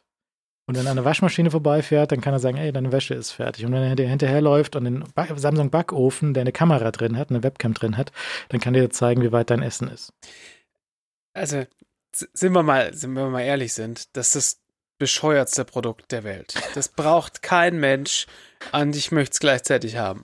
Äh, Also, weil er ist einfach wahnsinnig cute, wie dieses kleine Ding da durch die, durch, also ich habe ihn natürlich jetzt auch nicht in echt gesehen, aber alles Videomaterial, was ich gesehen habe, ist einfach saumäßig niedlich und diese kleine Kiste, wie sie rumrollert und, und unbeholfen aussieht und schwachsinnig aussieht, äh, theoretisch einfach ganz, ganz großartig und ich würde es sofort haben wollen. Ähm, diese Vernetzung mit den anderen Geräten ist so Äh, Fragezeichen. Entschuldigung, aber ich, das Video hat mich abgelenkt, indem der die, die, die menschliche Frau, die diesen Roboter besitzt, äh, den Roboter anweist, den Hund zu füttern und Achtung, dem Hund Naturvideos auf den Boden zu projizieren und dann der Hund einfach da liegt und Videos schaut. Was ist denn das für Das eine der, Welt? das ist der Pet-Mode. Das, genau, Hast du das da mal, also. Leo, ich meine, wir können jetzt ja uns ja lustig machen, aber hast du das mal probiert? Ja, und Yoga-Videos. Guck mal, wenn, Ja. du, wenn du auf dem Rücken liegst, dann kann der das Video an die Decke projizieren. Dem, dem Hund Naturvideos zu zeigen, meinst Ja. du? Äh, Also, Hausaufgaben für nächstes Mal. Hund hat bis jetzt kein Interesse an Naturvideos Na, gezeigt. aber Aber ich werde das nochmal überprüfen. Jetzt haben jetzt schon diverse solche Firmen, haben solche kleinen Hausroboter angekündigt und dann sind die teilweise rausgekommen, teilweise nicht. Die waren immer Quatsch. Der ist auch Quatsch. Aber ist halt, es ist halt so, so, so, so, so ein futuristisches Ding, was wir eigentlich immer schon gesehen haben. Ja, die Jetsons Ja. hatten so einen Hausroboter und das war immer ganz toll, aber so praktisch ist es halt nichts. Ja? Ja. Ja. ja, weil der kann halt in Wirklichkeit nicht.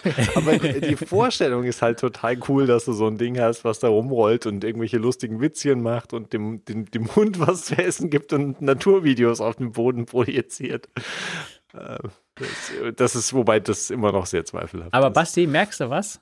Äh, Leute wollen keine Fernseher in ihren Häusern stehen haben. Deswegen ist so ein Projektor äh, da jetzt das Nee. neue heiße Nein, Ding, nein, der die also- Wände benutzt und so weiter. Ich habe tatsächlich neulich auch so einen Werbespot gesehen von irgendeinem Fernsehersteller. Ist so ein Typ, es ist eigentlich so wie so ein schlechter Teleshopping-Werbespot. Da so ein Typ ist so voll traurig in seiner Luxusvilla, weil an seinem Fernseher zu viele Kabel dranhängen. Mhm. Und bestellt er sich einen neuen Fernseher, der, der kommt so ohne Kabel. Der hat so eine Wireless Bridge von HDMI, Wireless und dann in den Fernseher rein.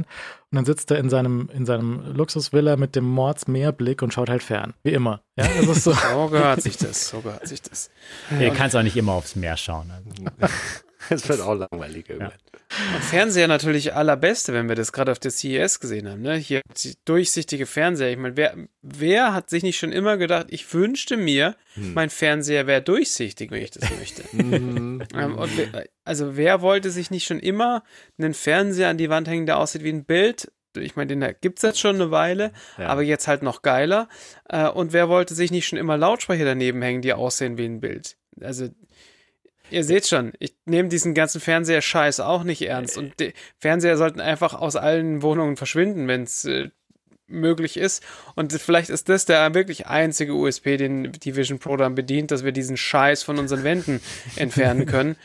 Ähm, Ja, die, die Transparenz ist echt lustig, ne? Also ich, ich, ich, Ja. ich, ich rechne stark damit, dass irgendwie so äh, äh, Zahnarztpraxen die irgendwie Ja. aufstellen werden. Das ist, äh, glaube ich, so ein primärer Anwendungsfall. Und diese, äh, ich, das habe ich in The Vergecast gelernt, dieser Frame von Samsung, Hm. der ist ein Hit in den USA. ja, ja. Der verkauft sich irgendwie wie der Hit.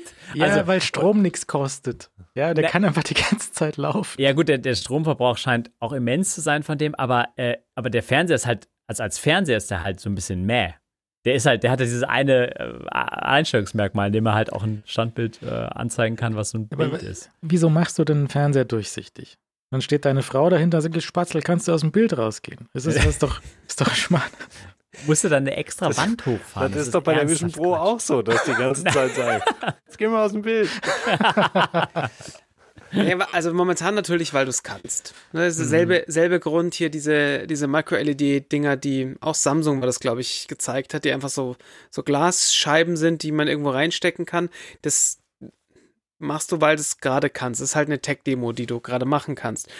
Der, der Use Case, also gerade auch bei diesem LG, diesem durchsichtigen, war, glaube ich, ein LG. Nicht mehr sicher. Whatever. Mhm.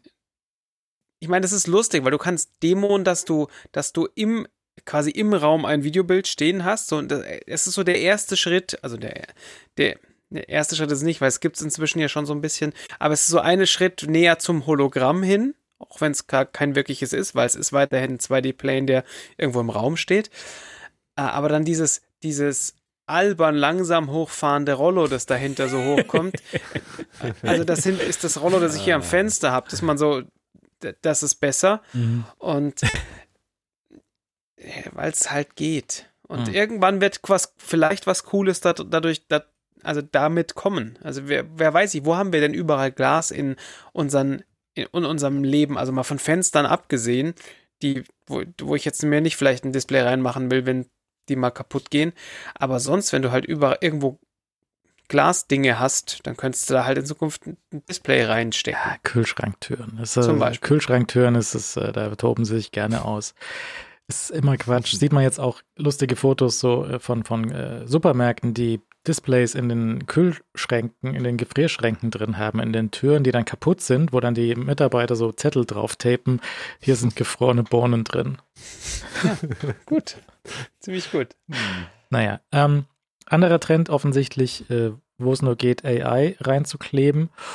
Äh, unter anderem in die äh, Sprachassistenten in den Autos. Was sich erstmal blöde anhört, wo es auch zum Beispiel, glaube ich, von VW gibt es einen Werbespot mit Ewan McGregor.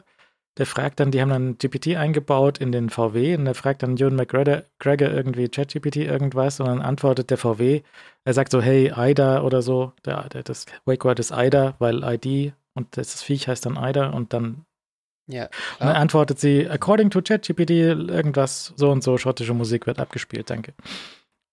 Ja, also es gibt schon echt Blöderes, aber wenn du, wenn du jetzt mal guckst, wie, äh, also ausgeklammert, du hast dein Smartphone verbunden und benutzt dann Siri oder Google Assistant oder irgendwas, dann die Auto-Infotainment-Kommunikationssysteme, die sind schon saudumm. Und es wäre natürlich schon schön, da was Besseres drin zu haben. Und wenn du das jetzt halbwegs mit einer, mit dem Fahrzeug dann verheiratest, dass der, der, die AI da irgendwie auch mit dem Fahrzeug interagieren kann und dann ist das geil, weil das ist ja so das Problem, wo ich, wo ich selbst mit einem Google Assistant regelmäßig wütend werde, wenn ich irgendwas machen möchte und die Kiste das halt nicht hinbekommt. Ich verstehe nur bis heute nicht, warum sie das versuchen, tief ins Auto zu integrieren, als zu schauen, lass das alles von deinem Mobiltelefon machen, dass das eh schon macht. Weil wie, ich meine, das Auto ist halt in zwei Jahren ist das, das Oll, was da in dem Auto drin ist. Hm. Und das Telefon halt, das Telefon, das ich heute in der Tasche habe, ist in zwei Jahren auch all. Aber da habe ich ein anderes Telefon in der Tasche. Äh, Hörer im Chat Janusz fragt, ob es Aida oder Euda war. Es war Aida. Oida wäre aber auch natürlich gut. Yo, Oida! Das ist ein BMW. Ja. Ähm, ja, und bei Mercedes haben sie auch sowas drin. Äh, es, ist, es ist natürlich der, der Vorteil, dass sie sich selber nicht so viele Gedanken drüber machen müssen, was könnte der User alles sagen, was, was könnte der User gemeint haben, wenn er sagt, spiel mal Rockmusik oder so, weil dann muss es halt das LLM auflösen in starte die Musik-App, äh, starte die Playlist Rock und mach Ja. die Musik besonders laut oder so. Und ähm, das, ich glaube, es ist gar nicht so blöd, wenn sie sowas einbauen, wo sie halt selber die Kompetenz nicht haben. Wenn halt VW das einbauen möchte, dann sollen sie das da mal einbauen und mal sehen, weil es kann überhaupt nicht schlechter sein als das, was da vorher drin war. Ja. Ich habe das mal in so einem Seat ausprobiert, ich habe das im Mhm. Golf ausprobiert, ich habe es vor ein paar Tagen in deinem Tesla ausprobiert. Mhm. Ich habe versucht, einen Radiosender einzustellen. Der Radiosender, den ich hören wollte, heißt natürlich Today. Mhm. To Ja. Today schreibt sich, zum einen schreibt sich Today 2 DAY und zum anderen heißt der Sendername heißt nicht Today, sondern der heißt Radio Today. Und habe ich gesagt, spiel mal Today. Äh, Today habe ich nicht. Kann, was soll ich denn machen? Kann, äh, funktioniert nicht. Hat gar Mhm. nichts gemacht, glaube ich, der Tesla. Und man, ich hätte also sagen müssen, spiele Radiosender Radio Today. Dann wäre es vielleicht gegangen. Natürlich. Natürlich. So würden wir das heute auch sagen. Und dann wäre erklungen die Stimme aus Sindling. Aber Mhm. Mhm. Ja, ja. Und auf jeden Fall, ähm, da, da, da, wenn die Mobilfunkverbindung irgendwie steht und wenn da genug Funktionen des Autos ähm, offengelegt werden für dieses System, dann vielleicht gar nicht so schlecht. Das ist keine Ausrede, irgendwie einen Sprachbefehl zu brauchen, um das Handschuhfach zu öffnen, aber Geht auch mit sieben Klicks im Menü. Genau. Ja. Ähm, naja, und aber was tatsächlich äh, jetzt ein bisschen vielleicht so der Gewinner von der CES war, war, war er, er hier mit dem Rabbit R1. Das ist so äh, mehr oder weniger das Konzept wie von dem AI-Pin, den wir neulich gesehen haben. Äh, Humane, ja, von Humane. äh, was du dir, also Humane kannst du dir ans Revier heften und das hältst du halt in der Hand irgendwie oder klebst es irgendwo hin. Und die haben hier dieses 20 Minuten Demo-Video, wo, der- wo er erzählt, wie das gemeint ist. Das ist so ein kleines rechteckiges Gerät, Design von Teenage Engineering, sieht also schick aus. Hat auf der einen Seite so ein Display und auf der anderen Seite ein Rädchen und, und, und eine Kamera und so. Es ist auch irgendwie wurscht und das hat halt hinten dran so ein äh, Large Language Model und kann damit äh, mit dir sprechen. Ist so wie mehr oder weniger, wie du dir die ganze Zeit Siri schon gewünscht hast. Mhm.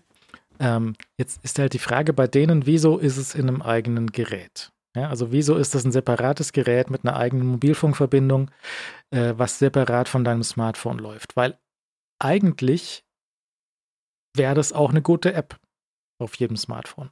Und es gibt eigentlich, finde ich, wenig Grund, das in, ein, äh, in eine Hardware zu verpacken, oder?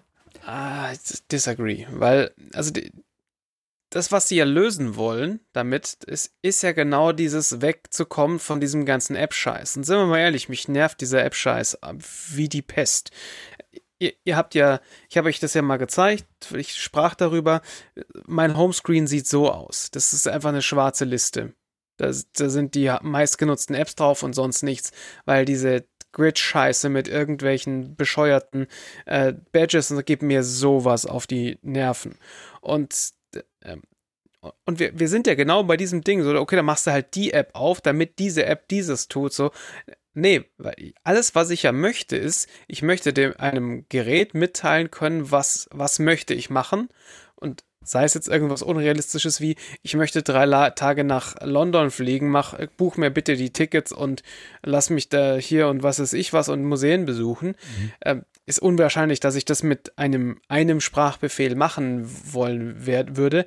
Aber sowas wie, ähm, was sind denn hier meine nächsten Optionen, eine leckere Pizza zu bestellen und äh, wer hat die kürzeste Lieferzeit, ist natürlich was, was ich lieber jemanden fragen würde. Und wenn ich es dann nicht, nicht wieder in die App springen muss und dann wieder Distraction, Schmu und dann doch plötzlich wieder in der Instagram-Story gelandet bin. Ähm, Hast du einen Pizzalieferanten mit einem Instagram-Plugin? Nee, aber du machst, du machst dieses und so funktionieren halt Menschen heutzutage. Du machst dieses Telefon auf, möchtest irgendwas tun und bist plötzlich halt in äh, 45 Minuten in TikTok gewesen, aus Versehen. Und äh, das passiert dir damit halt nicht. Und du hast ein dedicated Gerät, was dein, dein, dein Interface sein kann für die meisten, also für viele Anwendungen, die du mit einem Mobilgerät tun kannst. Und ich finde den, den, den Approach smart und attraktiv. Also das wird halt so nicht funktionieren, weil ja. es gibt halt keine Pizza-API, weil dich die Liefer-App in die Liefer-App einsperren möchte. Am besten noch mit einem Plus-Abo von der Liefer-App, damit du nicht auf die Idee kommst, die andere Liefer-App zu verwenden. Und wenn er sagt, gib mal Pizza, da gibt es keine API für die Pizzeria. Das war die API für die Pizzeria war früher das Telefon, dass du anrufst und sagst, hey Luigi, gerne Pizza, sag ja sicher 10 Minuten. Ja, aber es gibt die, äh, das ist ja doch so ein bisschen der Witz, wenn ich richtig verstanden habe, was sie mit ihrem R1 machen wollen, dass sie da dieses Action-Model drauf haben, das mit äh, Apps und Shit interagieren kann. Und wenn dann das Ding mit meiner, mit meiner ähm, Pizza-Mafia äh, äh, Ver Vermittlungs-App kommunizieren kann und ich dann sage, hier, bestell mir mal bitte äh, eine große Pizza mit Brokkoli drauf, dann und nimm die, die am günstigsten ist und dann kann der halt, dann scrollt hier dieses blöde Ding durch, durch Liefer-App XY und bestellt dann für mich. Works for me. Aber das gibt's ja noch nicht. Das ist ja noch eine Fantasie. Also was sie gezeigt ist haben, ist, ist, dass sie tatsächlich, was ich auch neulich gesagt habe, dass sie also die ähm, quasi Screenshots von der App in das Modell reinfüttern und die App erkennt, ah, das ist eine App, die zeigt mir Pizza an und die hat eine Liste von verschiedenen Restaurants und dann kann ich da eine aussuchen und dann dorthin klicken. Aber das haben sie noch nicht. Also die ganzen Demos, die waren auch fake. Ne? Also ja. die haben, ja, was sie jetzt gezeigt haben, buch mir mal einen On Urlaub in London, confirm, confirm, confirm. Das war halt alles noch nicht in echt da. Also mhm. das haben sie auch, das können sie auch nicht machen, außer sie haben virtuelle Android-Phones in der Wolke hängen, die dann in deinen Pizzaliefer-Account eingeloggt sind, die dann deine Kartenzahlung dort drin haben, damit die Pizza zu dir kommt und nicht zu ihnen. Könnte ich mir vorstellen. Leo, das ist doch das Ding, was Apple bauen muss. Ähm, ich weiß nicht. Also insgesamt ist es auf der einen Seite das Konzept, das Konzept finde ich auch interessant in jedem Fall. Und ähm, stimme in vielerlei Hinsicht auch Basti zu, dass das ja natürlich das Ideal, die, die Idealvorstellung natürlich ist, zu sagen, ja, ich will halt das und das machen und dann würde dieses Gerät, äh, das, die, die oder zumindest könnte man das ja in einem grenzteren Rahmen. Ich meine, diese Reise nach London ist schon ziemlich wild. Also eine Flugreise mit mehreren Personen und dann, also ich möchte auch von ChatGPT keine Reiseempfehlungen ausgesprochen bekommen, weil die sind halt alle Dreck. Also ich meine, das ist das Letzte, was ich auf einer Reise machen will, sind die fünf super Sightseeing-Touren, die mir ChatGPT empfiehlt. Also die, das, das, das ist ja Quatsch. Aber das Problematische daran ist ja, dass das Konzept ja völlig irre ist, mit der Vorstellung verknüpft, dass ich dass, dass die, ich meine, im Moment haben wir es ja wenigstens so, diese Apps laufen immerhin mal auf meinem Smartphone und ich agiere in diesen Apps und weiß vielleicht halbwegs, was ich tue. Von, von dieser, ich lande bei TikTok und es du ist zwei vielleicht. Stunden später Problematik mal abgesehen, die ich auch kenne.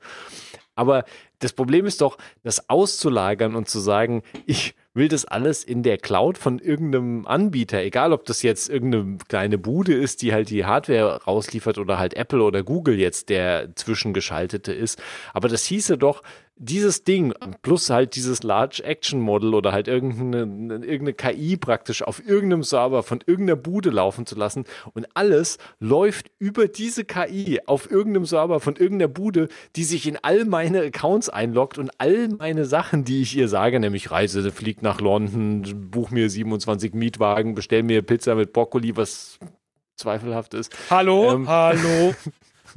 und all diese Sachen die möchte ich doch nicht in irgendeiner komischen Cloud-Lösung haben, über die ich absolut null, also ich meine, das ist ja ein Ding, auf das wir irgendwie auch zusteuern, ja. logischerweise jetzt und sehr stark sogar zusteuern. Also ich meine, wir sind ja sowieso darauf, sind wir schon längst drin, aber durch die ganzen Möglichkeiten, die wir KI-seitig sehen, ist das ja wirklich was, was gefühlt sehr greifbar nahe ist. Und ich weiß noch nicht genau, ob, ob das die, die Computerzukunft ist, die, also auch selbst wenn manche Sachen dadurch tatsächlich einfacher werden, aber es ist auch sehr, sehr komische Zukunft, finde ich. Ähm, deswegen auch müsste das eigentlich Apple machen, weil Apple könnte das wahrscheinlich zu einem großen Teil auf dem Gerät laufen lassen und da könnte dieses Model, was auf dem lokalen Gerät läuft, könnte mit den lokalen Apps kommunizieren. Und ja. da ist Apple so kurz davor eigentlich, weil sie ja. haben schon fast, oder sie haben da drei, vier, fünf Bausteine, die man nur noch wie Lego zusammenstecken müsste. Mhm. Und das würde, ähm, das würde fast so funktionieren. Sie könnten nämlich zum einen die Schnittstelle benutzen mit den, mit den Intents. Du kannst ja heute ja. schon sowas sagen wie, ey, Computer, spiel mir mal Podcast so und so auf Overcast und dann wird Overcast aufgerufen im Hintergrund und bekommt den Parameter, spiel mal Titel so und so und dann funktioniert nie, aber könnte funktionieren. Mhm. Und die, die Schnittstelle gibt es schon. Ähm, auch die ganzen Serie-Vorschläge, wenn so Siri dir vorschlägt, ey, du hast letzte Woche bist du um die Uhrzeit zum Supermarkt gefahren, du willst jetzt wieder zum Supermarkt fahren. Ist, diese, diese Informationen sind ja schon da und die Informationen jetzt Adresse in Apple Maps übergeben, die ist ja auch schon da. Und auch solche, grundsätzlich solche Funktionen wie, ich habe jetzt ich weiß nicht, ob das funktioniert, aber ich habe in der DHL-App habe ich die Location von einer Packstation nachgeschlagen, dann erscheint als nächstes diese Packstation schon in Apple Maps aufgeschlagen. Das ist ja alles fast schon mhm. fertig. Das ist ja, muss man nur noch zusammenstecken. Apple, Apple müsste das zusammenstecken. Ja, genau. Oder Deswegen, Yahoo müsste das mit das, Pipes das, zusammenstecken. Ja, das, ja, aber das beantwortet halt auch die Frage, warum sie eigene Hardware machen. Weil das halt nie für eine Dritt-App aus dem App Store ja, kommen wird.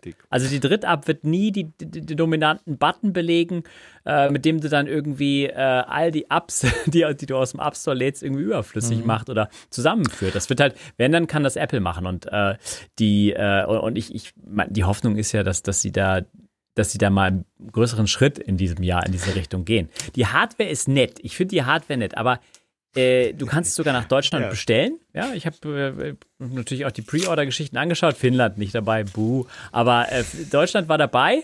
Kannst du, kannst du bestellen, war auch gar nicht so, äh, kannst du vorbestellen. Ähm, aber man muss sich, glaube ich, echt darauf einstellen, dass dieses ganze Action-Geschichte im Hintergrund alles Wunschdenken, es kommt ja. auch offiziell nicht zum Start. Mhm. Äh, dieses Scrapen im Hintergrund von irgendwelchen Webseiten und Diensten, das ist alles, äh, das ist alles, alles großer Quatsch aus der jetzigen Perspektive. Und ähm, du musst halt bereit sein, also ich, für mich wäre persönlich ein Teenage Engineering 200 Euro ChatGPT-Communicator wäre schon interessant genug, muss ich sagen. Es wäre schon spannend genug, einfach Selbst als wenn die Kiste so. nichts tut. Selbst Nee, wenn der einfach nur den Hasen anzeigt, ist Ja. eigentlich Ja, okay. völlig oder? fein. Also, ja. Die, die, haben, die haben nicht mal ein Abo-Modell äh, zum jetzigen Zeitpunkt. Das Ding ka kann sich auch nicht finanzieren. Die haben jetzt ein paar 10.000 Vorbestellungen, glaube ich, eingesammelt, was ganz cool ist. Und ich freue mich für die, weil das, ähm, weil das echt niedlich aussieht und das hat definitiv einen Haben-Wollen-Faktor.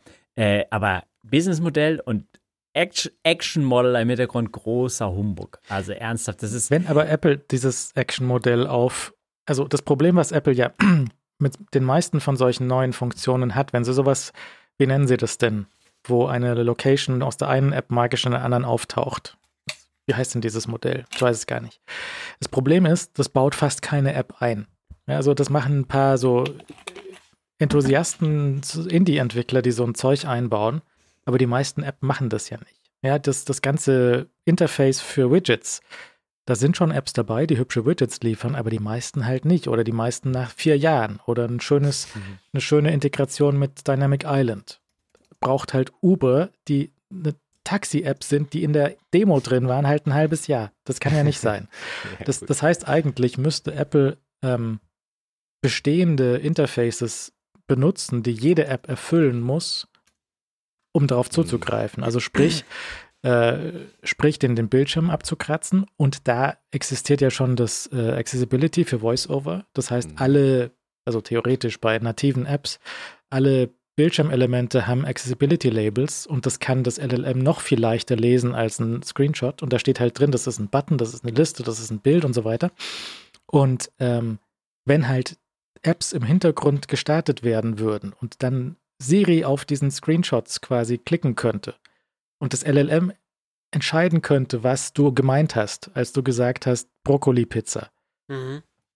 dann ist es nicht mehr so weit weg. Und da hat Apple, muss er nur noch diese Lego-Steinchen zusammenkleben. Ja, ja. Und dann, äh, dann, dann wäre das tatsächlich nämlich, das ist viel größerer Schritt eigentlich für die Brille als die Vision Pro.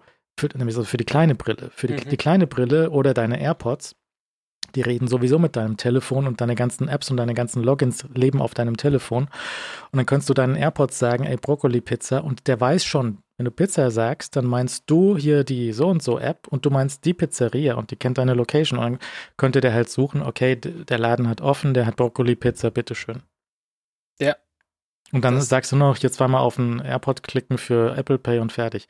Also da ist Apple nah dran. Wenn sie das gebacken bekommen, dann also kann das Häschen zumachen. Ich finde es auch nett, Nett. und alles, Ja. ja, aber das Häschen überhaupt aufmacht, ist die Frage. Also, ich, ich, also, ich wäre der Erste, der dieses Gerät für, gerade für 200 Euro, das ist ja, das ist ja für, für, für die Hardware wirklich echt ein Schnäppchen so und, und kann dann auch irgendwie kein Abo mit, aber es ist halt echt alles unrealistisch, muss man ernsthaft sehen. Es kann halt, kann halt geil sein, dass es, dass das, das, kriegst du das wirklich, kann ja durchaus passieren, und dann äh, kriegst du eine schöne Teenage Engineering Hardware mit einem ja, Large Language Model, wo du ein paar Fragen beantworten kannst. Aber darüber hinaus ist es echt nicht realistisch, dass das irgendwie abhebt.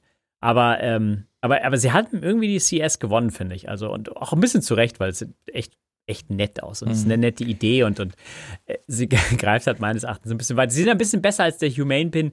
Der, die sagen ja explizit, sie wollen das Smartphone nicht ablösen, sie wollen kein Ersatz sein. Also da ist schon viel eingeflossen von dem Pin, der so viel falsch gemacht hat, einfach bei, bei seiner Einführung. Ja, also das ist ja, ähm, der immer noch nicht ge geliefert ist und halt nicht diese Preismarke von 200 Dollar, der äh, verlangt, sondern halt viel höher ansetzt. Also, und wer jetzt, so wie wir sagt, ich hätte 200 Euro für dieses Teenage Engineering Stück Hardware, auch wenn es vielleicht einfach nur einen Hasen anzeigt, vielleicht nicht das Ding vorbestellen, sondern stattdessen einfach ein Playdate kaufen. Es ist zwar kein Teenage Engi- Engineering Gerät, sieht aber eigentlich so aus.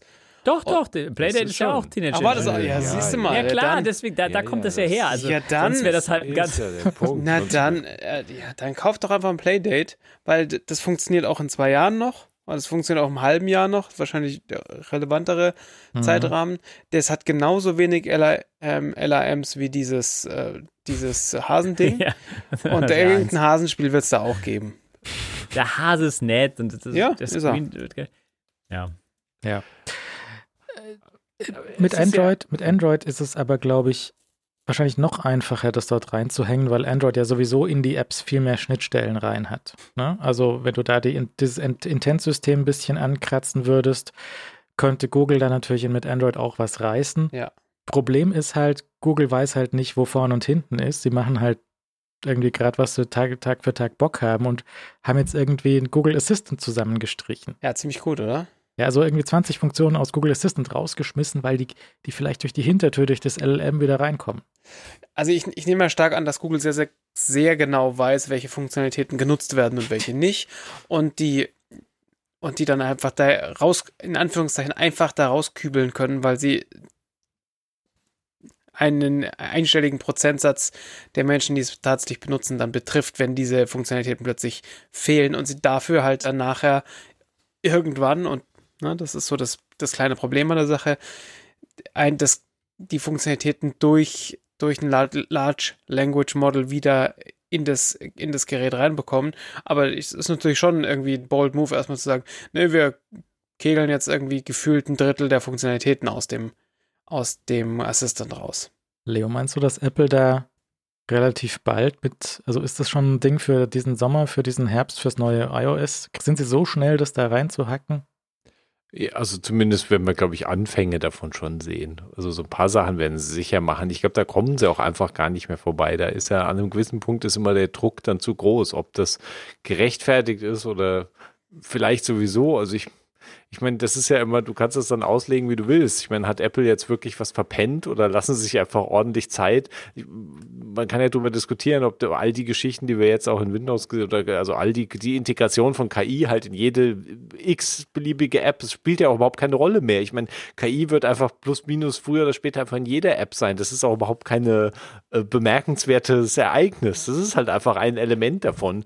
Und ähm, das ist okay. Und das verschwindet dann und du hast halt Funktionen, die entweder sinnvoll sind oder nicht sinnvoll sind. Und daran äh, macht sich das halt fest. Und ich glaube, die Strategie hat Apple bis jetzt gefahren und ich weiß nicht, ob sie davon so weit ab weichen. Der Witz ist ja, wenn sie Siri auf einmal äh, zu, zu irgendeinem äh, Generative AI-Ding machen würden, da wären sie ja schon viel weiter als der Rest, weil ich meine, so weit ist ja Google und so weit ist auch Amazon, ich meine, das sind alles Ankündigungen, mhm. auch bei Alexa. Das ist ja nicht so, als hättest du da jetzt irgendwie schon ein super Modell dahinter gebastelt, was ernsthaft sinnvoll mit dir sprechen könnte.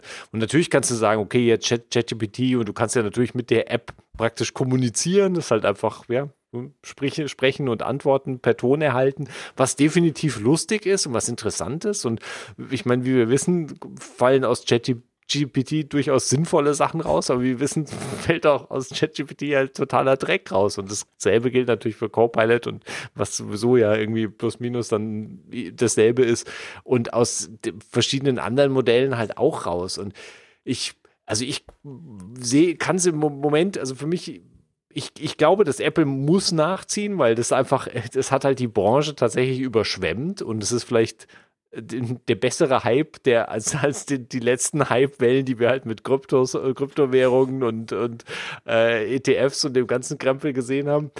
Ähm, Ah, die, die, ETFs, NFTs. Ja, ja, NFTs. ETFs, ETFs. Die ETFs war gerade bei, bei mir, der war doch jetzt die von der Geschichte von der US-Börsenaufsicht, die diese Krypto, diesen, die lustigste Begründung dazu geliefert haben, warum sie, waren so alle so extrem schlecht gelaunt, so, naja, hm, das wollten wir eigentlich nicht. Ja, und ah, erstmal sich ihren Twitter-Account haben aufmachen lassen. ja, oder irgendwie, das, das war ja auch komisch, ob die das irgendwie, also, da, da, an der Geschichte war so viel schräg, da weiß man gar nicht, wo man anfangen anfangen soll. Nee, also auf jeden Fall ist das ist ja wirklich faszinierend, halt zu beobachten, wie, wie die, die IT-Branche und die Technik, Technikbranche insgesamt ja immer wieder von solchen Wellen äh, überschwemmt wird. Und manche von diesen Wellen sind natürlich richtige Wellen, so ich meine Cloud und Mobile und was wir halt alles hatten in den letzten 15 Jahren, die wirklich alles auf den Kopf gestellt haben. Und natürlich will niemand diese Wellen verpennen. Und äh, wir hatten ja, was, was wir für Diskussionen haben, ob Apple irgendwie bei Cloud hinterherhängt und ob sie das nicht können und mhm. äh, was das bedeutet. Das ist Riesendiskussionen. Ja geführt. und ja. Und äh, man kann immer noch sagen, ja, auf der anderen Seite kann man auch sagen, das funktioniert schon ziemlich gut. Ja, also, Definitiv, aber Apple war ja auch drei Jahre zu spät bei 5G. Wir erinnern uns, ne? Also ja, drei Jahre zu spät. Aber dafür haben sie, nachdem sie dann 5G hatten, so oft 5G gesagt, dass sie es wieder aufgeholt haben in einer Kino. Das war hilarious. ähm, manche von diesen, von diesen Hype-Wellen, die stellt sich dann nach einiger Zeit raus, war auch Quatsch, aber trotzdem Mhm. hat es niemand gelassen, so wie diese klassischen Sprachassistenten. Da ist dann Ja. Apple aufgesprungen, das nachdem, nachdem äh, Amazon da gewesen ist mit dem, mit dem Assistenten. Google hat den Assistenten gebaut und die waren halt jetzt zehn Jahre lang alle schlecht. Und Mhm. jetzt ist vielleicht, vielleicht hat sich der lange Atem gelohnt, dass sie halt diese Hardware jetzt bei Leuten in den Wohnzimmern stehen haben, dass sie jetzt halt da den, den Assistenten hinten dran austauschen können und sagen, okay, alte Alexa geh heim, neue Alexa Ja. kommt jetzt rein und äh, ist halt vielleicht ein bisschen sinnvoller. Ja, das ist natürlich irgendwie, das ist dann auch ein bisschen Flucht nach vorne, aber da sieht man ja auch, dass offensichtlich alle großen Anbieter von diesen Sprachassistenzsystemen extrem er- erstaunlich vorsichtig agieren, damit da halt die volle, das einfach voll zu öffnen, weil halt da natürlich auch das Wissen da ist. Ich meine, wenn ChatGPT nicht ge gekommen wäre, dann wären ja all diese Geschichten, all diese KI-Geschichten, die wären ja einfach viel ruhiger und sanfter, sanfter vor sich hingedümpelt. Weil alle haben ja da im Unterbau seit vielen Jahren daran rumentwickelt und ihr Zeug gebastelt und Apple ja auch und der Rest natürlich auch. Und alle haben das so ganz langsam und vorsichtig gemacht. Und dann kam halt ChatGPT und aus irgendeinem Grund, was ja eigentlich irgendwie ein eigentlich super alberner Chatbot ist. Und ich meine, Chat- Chatbot ist eigentlich immer super albern. Aber ChatGPT war auf einmal so, jeder wollte das. Jeder Mhm. wollte es benutzen. Jeder hat es runtergeladen oder hat halt Account angelegt oder was du halt immer auch machen konntest am Anfang. Und das ist halt so dermaßen krass eingeschlagen, so dass halt da einfach alle Bremsen dann auch gelöst wurden danach. Also ohne ChatGPT würden wir hier gar nicht stehen und darüber diskutieren. Da hätten wir überall unsere kleinen KI-Funktionen und maschinelles Lernen, ja klar und nett, aber es wäre halt überhaupt kein großes Thema. Das wäre einfach dasselbe kleine Thema, was immer so am Rand mitschwingt, was es halt die Jahre zuvor auch gewesen ist. Mhm. Naja, also mal, mal sehen, was, was Apple bringen kann und auch was die, was die anderen bringen können, weil ähm, ich, ich nehme an, dass eine ganze Menge von solchen Echo-Lautsprechern von Amazon rumsteht, Hm. die halt den ganzen Tag nichts machen, vielleicht Radio spielen und einen Timer stellen, so wie meine. Ja, ja. jetzt ich habe ich habe hier so vor weiß nicht wie vielen Jahren habe ich mal so eine Steckdose zugeschickt bekommen, die steckt hinter der Waschmaschine Mhm. und die sagt Bescheid, wenn also die sollte Bescheid sagen, wenn die Waschmaschine fertig ist und dann sollte ein Push auf dem Telefon rauskommen. Funktioniert seit einer Weile nicht mehr. Mhm. Aber seit ein paar Wochen hat es angefangen, jeden Tag einmal auf einen Amazon Lautsprecher rauszuspielen, so hey Ding Dong, deine Waschmaschine namens Demo Waschmaschine ist fertig. Und ist die fertig oder? Die Demo-Waschmaschine schon, meine nicht. Das läuft da irgendwie, ich weiß es nicht. Ist auch egal, dann macht es halt jeden Tag einmal Ding Dong. Ähm, mal sehen, wie das, wenn, wenn Apple, ähm, also Apple hat ja natürlich einen großen Anreiz, dieses App-Modell beizubehalten, weil da machen sie ihr Geld. Ja, da steckt ihr, ihr, Hebel, der, die Machtposition hängt an diesen, steht und fällt mit diesen Apps. Also Mhm. müssen sie irgendwie gucken, dass sie da Siri reingeschnallt bekommen und da müssen sie ähm, da eine Schnittstelle irgendwie herstellen, die auch von alleine mit vielen Apps funktioniert. Also ich meine, manche Apps, die du sowieso interaktiv benutzt, eine Zeichen-App, die wirst du jetzt nicht mit Siri bedienen. Aber alles, wo du mit so einem Service interagierst, wo du eine Liste durchgehst, die, die, die Amazon Shopping-App, das sagst du dann Siri, ey, ich brauche mehr äh, Klebeetiketten. Und dann geht Siri in die Amazon-App und klickt mir dort mehr Klebeetiketten? Oder will das Amazon nicht lieber selber machen? Also Amazon will das lieber selber machen, weil dann können sie mir die teureren Klebeetiketten verkaufen. Aber das ist halt, das ist schon spannend. Aber für, also ich, ich nehme an, Es- dass das, das muss halt, damit das angenommen wird, muss es halt gut genug funktionieren. Und auch so, dass das Ding weiß, was du meinst. Weil wenn ich zum Basti sage, ey, kannst du mir eine Pizza bestellen? Basti weiß, was ich für eine Pizza will. Mehr oder Mhm. weniger. Ja, ich weiß, du mir sagst, bestell mir mal eine Pizza, dann weiß ich auch, was du für eine willst. Nämlich eine mit falschem Käse. Richtig. Ja, und, und, Brokkoli. ähm, und Brokkoli. Zum Beispiel. Kann man dann machen und wegwerfen. Nein, Beispiel. nein, nein, Leute. Ich glaube, das Up-Modell, das ist äh, schon noch, äh, das bleibt uns noch lange erhalten, weil das hat natürlich auch seine Vorteile. Ne? Also gerade die angesprochene Privacy-Geschichten. Das ist halt, äh, dass du dich halt bei dem einen Dienst einloggen kannst und bei dem anderen nicht einloggen musst. Ich glaube, das ist schon ein Vorteil, den sich Apple auch erhalten möchte. Apple möchte nicht im Besitz von irgendwelchen Logins sein für deinen DoorDash-Account, ja. Das möchtest, das kannst du verwalten mit deinen Einstellungen und so weiter. Und da äh, da werden sie da wollen sie nicht reingrätschen. Sie müssen es natürlich interessant gestalten, wie die Interaktivität auch von außen dann funktioniert. Also Widgets sind natürlich irgendwie, du musst es interessant machen, dass du, dass du den Apps natürlich auch verkaufst, dass du als Widget dann einen Mehrwert hast. Oder halt, wenn du halt äh, Siri, Kurzbefehle etc. ausbaust, Verknüpfungen zu anderen Apps, die dann eventuell über, den, über die Assistenz im Telefon laufen, das ist alles spannend. Aber ich glaube, das eigentliche App-Modell, das, äh, das wird uns einfach noch erhalten bleiben, weil, weil diesen Schuh will Apple sich nicht anziehen, dass du dass du diese Trennung da einfach nicht mehr hast. Die Trennung ist halt auch für Apple ein Mehrwert. Oh, da wird es auch einfach äh, schwierig, wenn Apple, wenn Apple sich da irgendwie die Dienste irgendwie noch mehr einverleiben möchte, als sie jetzt ja eigentlich schon sind als App. Ja, du bist ja gezwungen, mehr oder weniger, deine, deine, dein, deinen Dienst als App anzubieten äh, auf dem mhm. Telefon. Und ähm, das ist äh, für Apple vorteilhaft, aber weiter äh, geht es auch dann äh, rechtlich, also das wird schwierig. Da wären sie so angreifbar, wenn sie das äh, machen würden. Und so kannst du halt immer dich äh, sagen, okay, du kannst eine App auf unserem Telefon anbieten, du musst es aber auch nicht. Ähm, äh, ob dann mit der Öffnung irgendwie, also der, der bevorstehenden Öffnung vom App-Download zum der EU spaßig wird, das werden wir dann nochmal sehen. Ein anderes Thema. Aber ja, die, die müssen auch vorsichtig sein mittlerweile. Also, ich weiß, kann es schwer beurteilen, wie vorsichtig sie wirklich schon sind oder wie weitsichtig sie da sind. Weil wenn es halt gut läuft und da halt auch auf diese gerade diese Service-Sparte halt so Geld reinkommt auf der Schiene, ist es halt, verliert man das vielleicht auch aus dem Auge, dass das ähm, eventuell dann nicht so gut ist, wenn du dir zu viel einverleibst. Ja, ich meine, kann sich neue Geschäftsmodelle überlegen. Für jeden Klick auf die Pizza durch Siri durch zahlst du halt nochmal 30 Prozent. Oder so. wie gesagt, das glaube, halte ich für sehr schwierig. Also hoffe auf Weitsicht. Nee, das ist ja halt äh, der Siri App Store, das ist der sechste App Store mindestens. Ne? Also das ist nicht der. Der fünfte, ja. ja. Okay. Ähm, auf der CES außerdem waren diverse automobile Geschichten zu sehen, die so ganz interessant waren, aber halt größtenteils so sehr Konzept, äh, in der Konzeptstufe.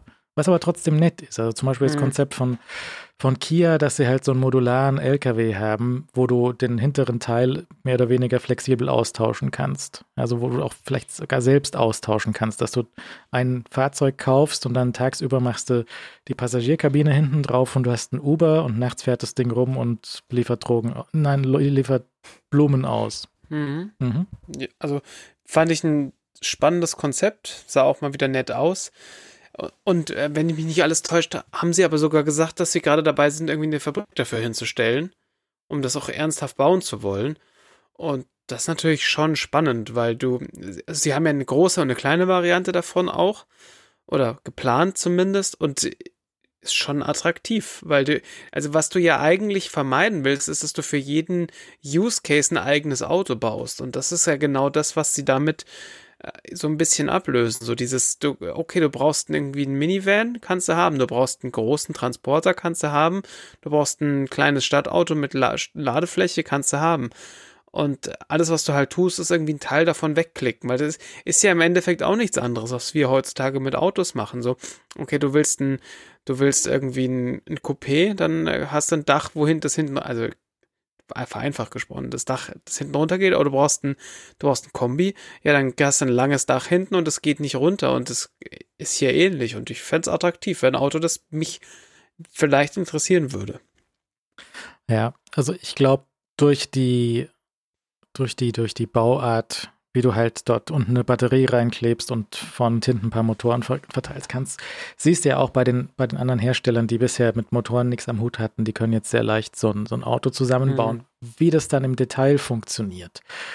Angefangen von Spaltmaßen bis über Service und irgendwelche anderen, wie jetzt die Radaufhängung stabil ist oder nicht und ob man die aus einem Stück ähm, Blech biegen sollte oder ob die vielleicht doch ge gegossen gehört und was dann der TÜV dazu sagt nach fünf Jahren, das sind alles andere Fragen. Mhm. Und ich glaube, da wird auch noch einiges äh, experimentiert und wahrscheinlich auch einiges schiefgehen. Aber das, das ist das eine, dass das halt so modular da sehr viel geht und dass kleine Firmen ankommen können mit solchen, mit solchen Sachen, aber eben auch, dass solche Firmen, die nichts von Autos verstehen, sich vielleicht jetzt so wie Sony ähm, Honda dazu holen und ein Auto bauen, was so mehr oder weniger sinnvoll aussieht, wo Honda echt Probleme hat meistens, wo die Konzepte immer sehr gut aussehen. Mhm. Da war so ein sehr schönes äh, Bild irgendwo, habe ich gesehen, so linke Seite, so äh, Honda Designer macht so diese futuristischen Konzeptkisten, die super aussehen. Und dann äh, Honda äh, Marketingabteilung baut halt so ein, weißt du das, CRV oder so ein Teil? Ja, ja. Ich, ja, weiß auch nicht genau. Ja, und sieht halt furchtbar aus. Ähm, aber wenn halt Sony da noch mit reinspielt und sich da austobt, dann kommt halt sowas raus wie, wie dieses äh, Fehler, dieses äh, ja. Fortnite-Car was halt innen so, auch wieder wie der Honda E, so ein großes Display innen drin hat, wo so verschiedene PlayStation-Funktionen reingehängt mhm. sind, dass du halt streamen kannst und dann, dann dein gestreamtes Game reinschieben kannst. Und vorne im, äh, dort, wo eigentlich das, das Firmenlogo auf die Motorhaube gehören würde, dass da auch noch ein Display ist. Wird auch nie zugelassen, außer in den USA. Wurscht, aber so lustig zu sehen, was sie ja. sich da vielleicht vorstellen. Definitiv. Also finde ich insgesamt spannend, ja, was Honda sonst so gezeigt hat, so hm, ja, okay. Also wir bauen so ein großes Auto und wir bauen ein kleines Auto. Beide ein bisschen scheußlich und im Vergleich dazu ist äh, das, dieses Konzept von diesem, von diesem Afila schon nett. Und ähm, also wir, wir sehen ja schon im, in den Teslen, dass du nicht unbedingt äh, dass du nicht unbedingt äh, überall Knöpfe und weiß ich nicht was brauchst. Und hier, äh, also scheint mir schon ein halbwegs sinnvolles Konzept zu sein, wie man Displays in einem Auto verbauen kann. Ähm, ja. Im, De Im, Detail weiß ich noch nicht, ob die, ob die ganzen Boden da wirklich so richtig dahinter stehen, weil gleichzeitig hat, hat irgendwie Kia auch angesagt, dass sie jetzt ganz großen Wasserstoff machen und dann ist es halt auch schon wieder sehr wahrscheinlich Unfug. ja, wahrscheinlich. Naja, ähm, ansonsten gibt es diverse Ankündigungen, dass irgendwie Qualcomm und Bosch haben irgendwie einen Chip, den sie. Das ist alles, glaube ich, weit weg. Das ist, muss man, muss man mal sehen, was da wirklich bei rumkommt und ähm, ob das irgendwann sinnvoll in Autos den, den Weg reinfindet und wann tatsächlich jetzt irgendwie der ID7 wirklich kommt und was da gibt Vorbestellungen vom ID7, das ist so der Passat in elektrisch. Ja, das ist so Geschichten, dass der in äh, mhm. China vorbestellbar war, so 300 Stück sind sie losgeworden. Ganz China. Ist nicht so ja. viel. Viele Leute. Ja, offensichtlich nicht so spannend dort, das Fahrzeug. Naja. Ähm, ansonsten vielleicht noch ein paar, ein, zwei Geschichten von, ähm, von, von neulich hatten wir gesprochen über die ähm, Operation Triangulation mit der Sicherheitslücke und diesen Geschichten noch zwei, zwei Sachen dazu. Ich hatte letztes Mal gesagt, es ging um die Register, das stimmt nicht, es ging um die um den Level 2 Cache von der Grafikkarte und wenn du in diesen Level 2 Cache von der Grafikkarte reinschreiben willst, dann brauchst du, musst du quasi den, den, in diesem Level 2 Cache, in diesem RAM wird ECC Memory verwendet. Damit das ECC Memory funktioniert und nicht einfach crasht, musst du da die richtige Prüfsumme reinstecken. Das ist dieser Hash. So, jetzt ist die Frage, könnte man diesen Hash und diese Tabelle, die man dafür braucht, äh, auch brute forcen. Sagte Hector Martin von dem äh, Linux auf macOS, auf, auf, auf Mac Hardware ähm, Projekt. Das dauert nur eine Woche zu brute forcen, schreibt er. Es dauert nur eine Woche zu brute forcen, alle Kombinationen durchzuprobieren, wie man mit diesem Cache interagieren kann, damit man dort auf Speicheradressen schreiben kann. Das mag sein, aber zum einen ist der extrem clever. Und man müsste aber auch wissen, wo man das hinschreibt. Ja, also wenn du dir vorstellst, du hast den ganzen Speicherbereich von, von ähm, 64-Bit, musst du erstmal die richtige Adresse finden, wo du da klopfst, damit mhm. du reingelassen. Also sehr viele Türen, du musst bei jeder Tür acht Tage probieren. Das, also, er hat schon recht, aber trotzdem ist es halt sehr kompliziert, den richtigen Eingang zu finden. Ja, stimmt schon. Ja. Und ähm, auch von, von Apple gibt es die Aussage jetzt noch dazu, äh, ich glaube zur Zeit oder so haben sie gesagt, ja, wir bauen keine Hintertüren ein, sagen sie. Mhm. Äh, okay, aber sie ist da. Das, also, vielleicht nicht als Hintertür gedacht, aber es ist halt mhm. halt trotzdem eine. Mit, mit genau dieser Ausrede, diese Ausrede ist ja in die Hintertür auch schon eingebaut. Das kann die Verschwörungstheorie sein oder es ist wirklich nur Zufall. ja, klar.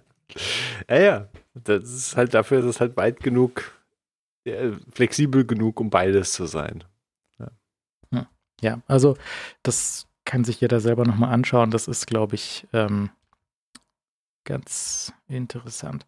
Äh, die andere Sache, die ich mir immer gerne anschaue, sind ähm, Flugzeugunglücke. Ich weiß nicht, ob das euch auch so fasziniert wie mich, aber. Kenne ich. Ja. Nein. Nein. Echt nicht? Nee, gar nicht. Nee, weil so Flugzeuggeschichten, äh, die sind ja eigentlich so gebaut, dass da nichts schief gehen soll. Vieles redundant. Wenn eins schief geht, dann soll das andere irgendwie. Ähm, und ich habe mir mal angeschaut, wie das passiert ist mit dieser Tür von der 737 MAX 9, die bei, bei einem Flug von Alaska Airlines weggeflogen ist. Das habt ihr sicherlich gesehen. Ne? Mhm. Und dieses sehr beeindruckende Video aus der Kabine, wie halt da so ein Loch in der Seite vom Flugzeug drin ist. Und ähm, ich habe mir das mal angeschaut und ich werde nicht schlau draus, weil das, das Ding ist mit dieser 737 MAX, das ist ja das, die alte 737, nur ein bisschen länger gemacht, damit man mehr Leute reinstecken kann. Jetzt gibt es dort als Option, wie man, äh, als, wenn man, wenn man als Airline dieses, dieses Flugzeug bei Boeing bestellt, dann kann man sagen, ich möchte da irgendwie 190 Sitze reinmachen oder ich will da 220 Sitze reinmachen. Wenn du 220 Sitze reinmachst, dann sitzen die Leute ein bisschen enger und du brauchst einen Notausgang mehr, weil du brauchst pro Passagiereinheit brauchst du so viele Notausgangtüren. Und wenn du da einen Notausgang brauchst, dann bestellst du dort die Notausgangtür. Wenn du die nicht brauchst, weil du weniger Sitze reinmachst, dann brauchst du dort keine Notausgangtür und dann wird dieses Loch in der Seite vom Flugzeug einfach mit so einem Stöpsel zugemacht. Und ich habe jetzt dieses, dieses Ding angeschaut und diese, diese Tür angeschaut und ich verstehe nicht, wieso die so gebaut worden ist.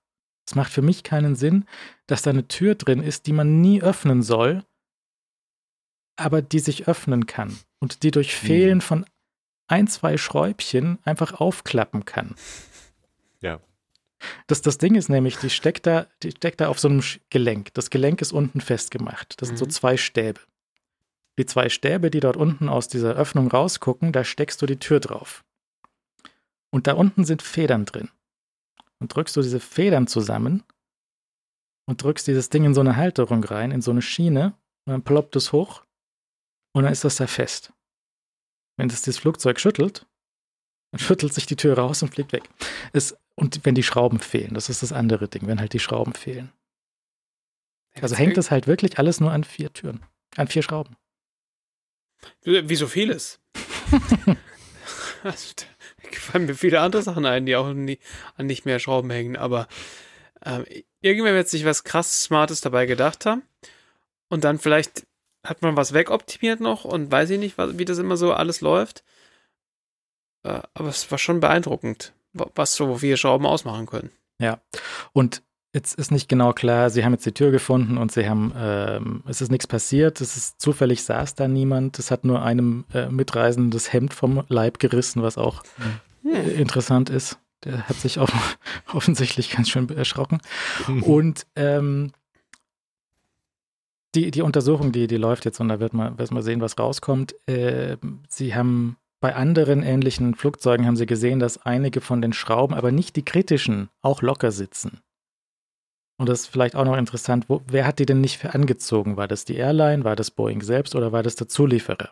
Das Zulieferer, der heißt äh, Spirit, das ist eine irgendwie abgespalten von Boeing, die Firma. Und ähm, bei denen wurde wohl also die, die Geschichte um Boeing ist so mehr oder weniger, dass die, die war mal von Engineers geführt, die Firma, und dann sind die Buchhalter reingekommen und haben übernommen. Das ist so. Und dann haben sie die Firmenzentrale von Seattle nach Chicago verlegt, einen schönen Wolkenkratzer und haben halt zusammen gespart. Und das, deswegen sagt man, ist auch so das bisschen ein Bach runtergegangen. Und ähm, das Ding jetzt mit der mit dieser Spirit-Firma ist, die haben da schon mal so Probleme gehabt und da wurde schon mal wohl nachgesehen, ist denn da überhaupt das Werkzeug in Ordnung? Also sind die Drehmomentschlüssel kalibriert? Mhm. Und so, ja, jeder Zehnte halt nicht. wie sich das gehört. Und ähm, ich, ich, hatte mal so auch so irgendwie Dokus gesehen über Flugzeugbau, dass halt dokumentiert wird, dass wirklich jede einzelne Schraube festgezogen ist und das Buch geführt wird über jede einzelne Niete, ob die wirklich fest mhm. sitzt und so. Dann habe ich neulich ähm, ein Video gesehen aus der Tesla-Fabrik in Berlin. Das war so ein Feel-Good-Video. Haben so einen YouTuber durchgeschickt. Du, du arbeitest jetzt einen Tag bei uns und schraubst Frank fest. Mhm. Und da geben sie ihm so einen Schrauben, äh, Akkuschrauber in die Hand. Und der ist vernetzt, der Akkuschrauber. Und jedes Mal, wenn da ein Auto auf dem Fließband vorbeifährt, dann zählt dieser Akkuschrauber mit, ob da fünf Schrauben festgeschraubt werden. Aha. Und der macht nur grünes Licht, dass dieses Auto weiterfährt, wenn alle fünf Schrauben mit dem richtigen Drehmoment angezogen sind. Was durchaus interessant ist. Und wenn er es nicht macht, dann bleibt das Band stehen, dann gibt es einen Fehler und dann muss irgendjemand kontrollieren. Und äh, diese vernetzten Schraubenzieher, die sind selbstverständlich auch angreifbar. Mhm. Ein paar Sicherheitsforscher demonstriert, es gibt ein bestimmtes Modell von Bosch, von der Bosch- Bosch-Tochterfirma von äh, Drehmomentschlüssel, die wohl in der Automobilindustrie recht beliebt sind. Und die kannst du halt hijacken. Die kannst du entweder platt machen und einen Ransom-Trojaner draufspielen. Dann haben sie so eine Geil. lustige Grafik, wo drauf steht, so hier dieser, dieser Schraubenschlüssel ist jetzt äh, gehijackt, zahl mal einen Bitcoin. Sehr gut. Oder noch charmanter aus der Sicht des Angreifers, wenn der nicht zahlen will, der, der Angegriffene mit seiner Autofabrik, dann stellst du halt einfach Fake-Drehmomentwerte in dem Ding ein. Mhm. Und dann schraubt er halt die Schraube nicht mehr fest genug und dann schüttelt die sich lose und dann fliegt die Tür weg. Oder beim Tesla halt der Frank. Ja. Und das muss jetzt bei diesem Boeing-Ding und dieser 737 nicht so passiert sein. Das kann auch ganz klassische Inkompetenz oder Schlamperei oder was auch immer gewesen sein. Aber die, die Möglichkeiten für so eine Sabotage, die sind jetzt halt durch sowas auch gegeben, weil Ja. wenn halt die Tochterfirma von Bosch jetzt anfängt, vernetzte Schraubenzieher zu bauen, die sichern das halt nicht ab und das steht halt offen rum und dann ist das halt schlecht. Hm? Also äh, diese ganzen Geschichten finde ich durchaus interessant. Hörer schreibt gerade Robert aus der Helikopterindustrie, dass die Drehmomentschlüssel kalibriert werden müssen. Müssen sie sicherlich. Werden sie dann halt nicht. Ja, Ja, weil ja. Klar. nicht genug Personal, keine Zeit, was auch immer, wird nicht kontrolliert. Überhaupt die ganze Zulassung von der 737 MAX ist natürlich problematisch, weil die, die, die 737 MAX haben sie gebaut, weil sie längere Flugzeuge bestellt bekommen haben, aber nicht neu zulassen wollten. Also haben sie das, die Zulassung von, aus den 60er Jahren genommen und haben gesagt, guck mal, es ist das gleiche Flugzeug, nur länger.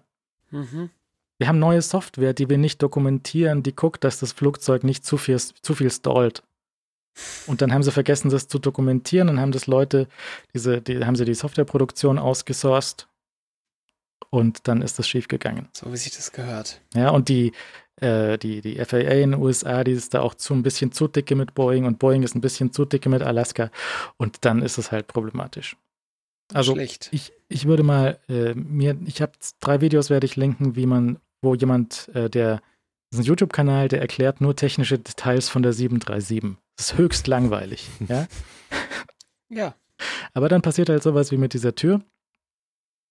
Und ähm, da gibt es auch viele interessante Details, so wie jetzt im europäischen Markt, im amerikanischen Markt, wie diese Tür, welche Optionen es gibt. Also stell dir vor, so wie ein Kfz-Konfigurator auf der Website, so ein Boeing 737-Konfigurator.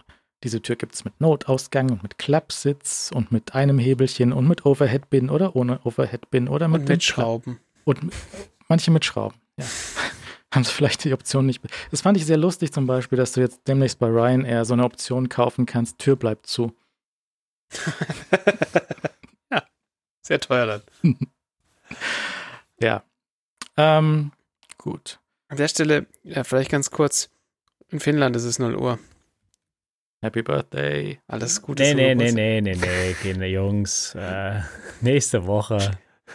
Aber die Geburtstagswoche, die können wir starten. Das ist kein Problem. Gerne, Alex ist schon gerne. bereit, glaube ich. Also, was, hast du wirklich geglaubt, äh, Ja, dass klar. ich. Ja, Okay, gut. Nee, nee, nächste Woche, aber ich, äh, ich nehme dann Glückwunsch entgegen. Aber läuft die Woche ab eine Woche vorher oder ab dann am doch, Montag? oder? Das, das wurde doch ausgedehnt Äh, letztens, Das suche ich Das- mir jedes Jahr neu aus. Wie bitte? Ich habe. Nein, das. Das, das war doch schon die Woche vorher und dann die Woche hinterher auch noch. Ihr könnte man auch ausweiten. Das ist die Doppel-Doppelschlag-Geburtstagswoche dann.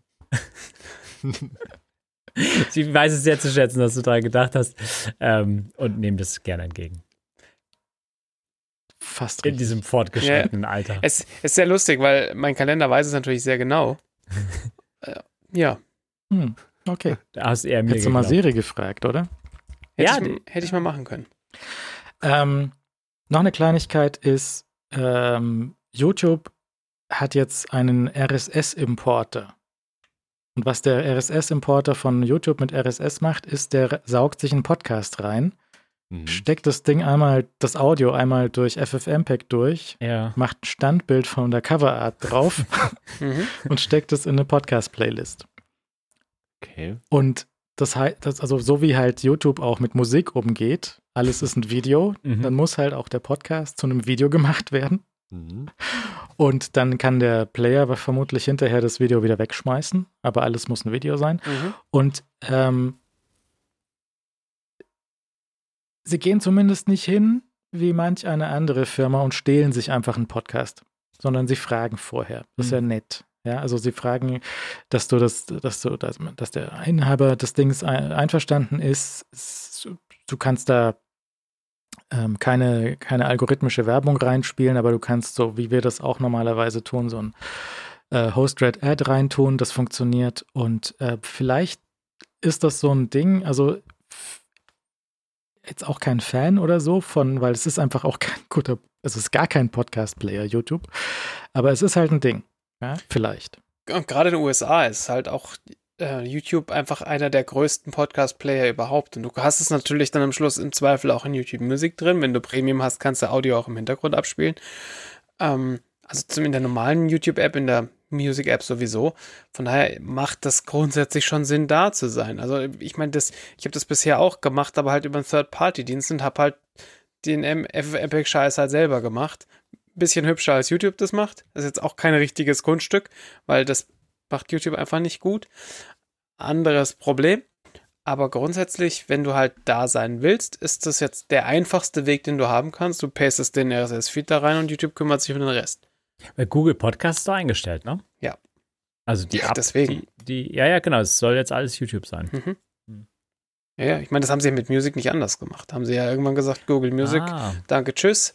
Äh, Stimmt. Ist jetzt YouTube Music und das, also der, der Schritt, ich habe nicht verstanden, warum sie mit Google Podcasts überhaupt angefangen haben, weil, also ist schön, schön, weil du dich exklusiv darauf konzentrieren willst, aber du siehst halt auch in, jetzt hier in Europa, dass Podcasts halt auch in Musikstreaming-Apps passieren und das inzwischen halt die größten Podcast-Clients sind. Und ähm, Podcast-Clients, Entschuldigung, ich habe die Airquotes vergessen. Mhm. Um, und da, warum sollte das YouTube an der Stelle nicht anders machen? Ja, also das ist jetzt für uns wahrscheinlich nichts, wenn wir zwei Hörer haben, die die Sendung gerne auf YouTube hören würden, würde ich Plus empfehlen, da kriegt man auch ein Bild dazu, das ist vielleicht auch Und man kann das dann auch im Hintergrund abspielen, ohne, ja, wenn man eh schon auch YouTube Premium dann hat. Ja, also weiß ich nicht. Aber grundsätzlich, ähm, wir haben ja jetzt gerade so Castro verloren oder auch nicht oder doch, aber wahrscheinlich dauert es noch drei Wochen. Also es, No. ist, es ist schon tot. Also No. Riecht schon sehr, sehr streng. es riecht ganz No. komisch. Es ist, ich habe was vom Vögelchen gehört, es riecht super komisch alles. No, es, ist, es ist, ich weiß es ja nicht. Also, Ja. hm. ähm, und der, der Crawler war, ist dann wieder nach Hause gegangen und dann war, die, dann haben sie ihr DNS kaputt gespielt. Ja gut, jeder spielt mal sein DNS kaputt. Ja, das ist jetzt kein Ja. Kunststück. Aber dann bitteschön lässt man das doch nicht drei Tage lang vor sich hinschimmeln und sagt dann hinterher, wir haben gewartet, dass das propagated. Das macht man doch nicht. Nee, war also halt keiner da. Katastrophe. Wirklich Katastrophe. Wirklich. Und was noch viel katastrophaler ist als die Reaktion von Castro, dass sie halt drei Tage lang nichts machen und dann auf Twitter schreiben, ist halt, dass auf diesen auf diese Ankündigung so, hey, wir waren down und das wird sich schon wieder richten, dass da halt so ungefähr 20 Replies drauf waren von enttäuschten Kunden. Also mehr Ja. sind es dann nämlich nicht mehr. Ja, ja. Ja, aber come on. Also wer, wer hat dann jetzt noch außer Leo das, das Abo laufen? Warte mal ab, ich weiß nicht, ob Leo noch ein Abo laufen hat. Natürlich. Weil es noch läuft. Na, natürlich. Mein, meins das läuft auch bis, noch offiziell, ja. Bis zum bitteren Ende wird das laufen. Das, das hatte auch ein Hörer vermutet, äh, auf, äh, ich glaube, auf Mastodon geschrieben. Ähm, die versuchen jetzt die letzten drei Hörer dort noch zu vertreiben durch solche Ausfälle. Ist wohl wahr. Es ist echt, äh, es ist wirklich frustrierend. Wie sagst du das letzte Mal, unrühmlich war das. Ja, ja, ja, das ganze Drumherum ist echt äh, traurig. Und es, aber es funktioniert wieder. Es funktioniert wieder. nein, nein, nein. Nein, das ist jetzt die falsche Message. Das ist ganz falsche Aussage. Naja, und also auf jeden Fall ähm, mehr Podcast-Clients, mehr gut und wenn es YouTube ist. Also es ist Ja. Mai, gell? Also Mhm. okay. Ja. Dann haben wir heute keine Sponsoren drin, aber Bits und so Plus könnt ihr immer klicken. Ist jederzeit möglich. Äh, außer, ich glaube, nächsten Samstag ist ein zwei Stunden Wartungsfenster im Shop, aber sonst die ganze Zeit, also auch jede Menge Vorrat. Sogar T-Shirts, noch Vorrat da. Also shop.bitsundso.de könnt ihr T-Shirts klicken, wenn ihr möchtet. Äh, Gummibärchen sind gerade aus, aber Sticker sind noch da. Aber auch Sticker nur, solange der Vorrat reicht. Und die Sticker ist meisten, sehr gut. die meisten hat Bastis Tochter vernichtet jetzt. Die- Das ist sehr lustig. Ähm, das Schöne ist, ich weiß ja nicht, wie das bei den sonstigen Bestellungen ist, ob da auch die guten Sprechkabine-Sticker dazukommen. Ja, einer zumindest, ja. Einer dazu, zumindest. Und meine Tochter, Entschuldigung, ich muss hier kurz ein bisschen rascheln.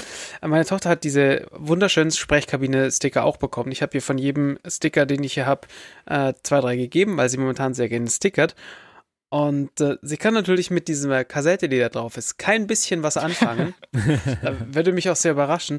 Aber sie hat sofort festgestellt, dass man diesen, diese, dieses Fensterchen der Kassette, wo man das Band sieht, dass man das perfekt ausschneiden kann und hat Dinge mit der Sprechkabinenkassette, ähm, mit, dem Ka mit dem Band der Sprechkabinenkassette beklebt und ist ganz begeistert davon. Ähm, kann ich also empfehlen. Mhm. Gut. Also danke sehr, wenn ihr da was geklickt habt. Hier sind übrigens auch T-Shirts angekommen. Ja. Hast du deine Post inzwischen Sehr, gesichtet? ja, ich habe meine, ich hab die Koffer endlich mal weggeräumt und dann ist die Post unten drunter rausgekommen. Ähm, die sehr gut, vor allem grau und dieses äh, sehr helle Grau, was Ja. diesmal dabei war. Da, sehr, sehr gut. Hätte ich und, nicht erwartet. Ähm, auch Sticker dabei, aber sehr zu meiner großen Empörung keine Gummibärchen. Die waren schon aus. Die waren schon alle aus der Alpensalz-Packung Ja. verschwunden.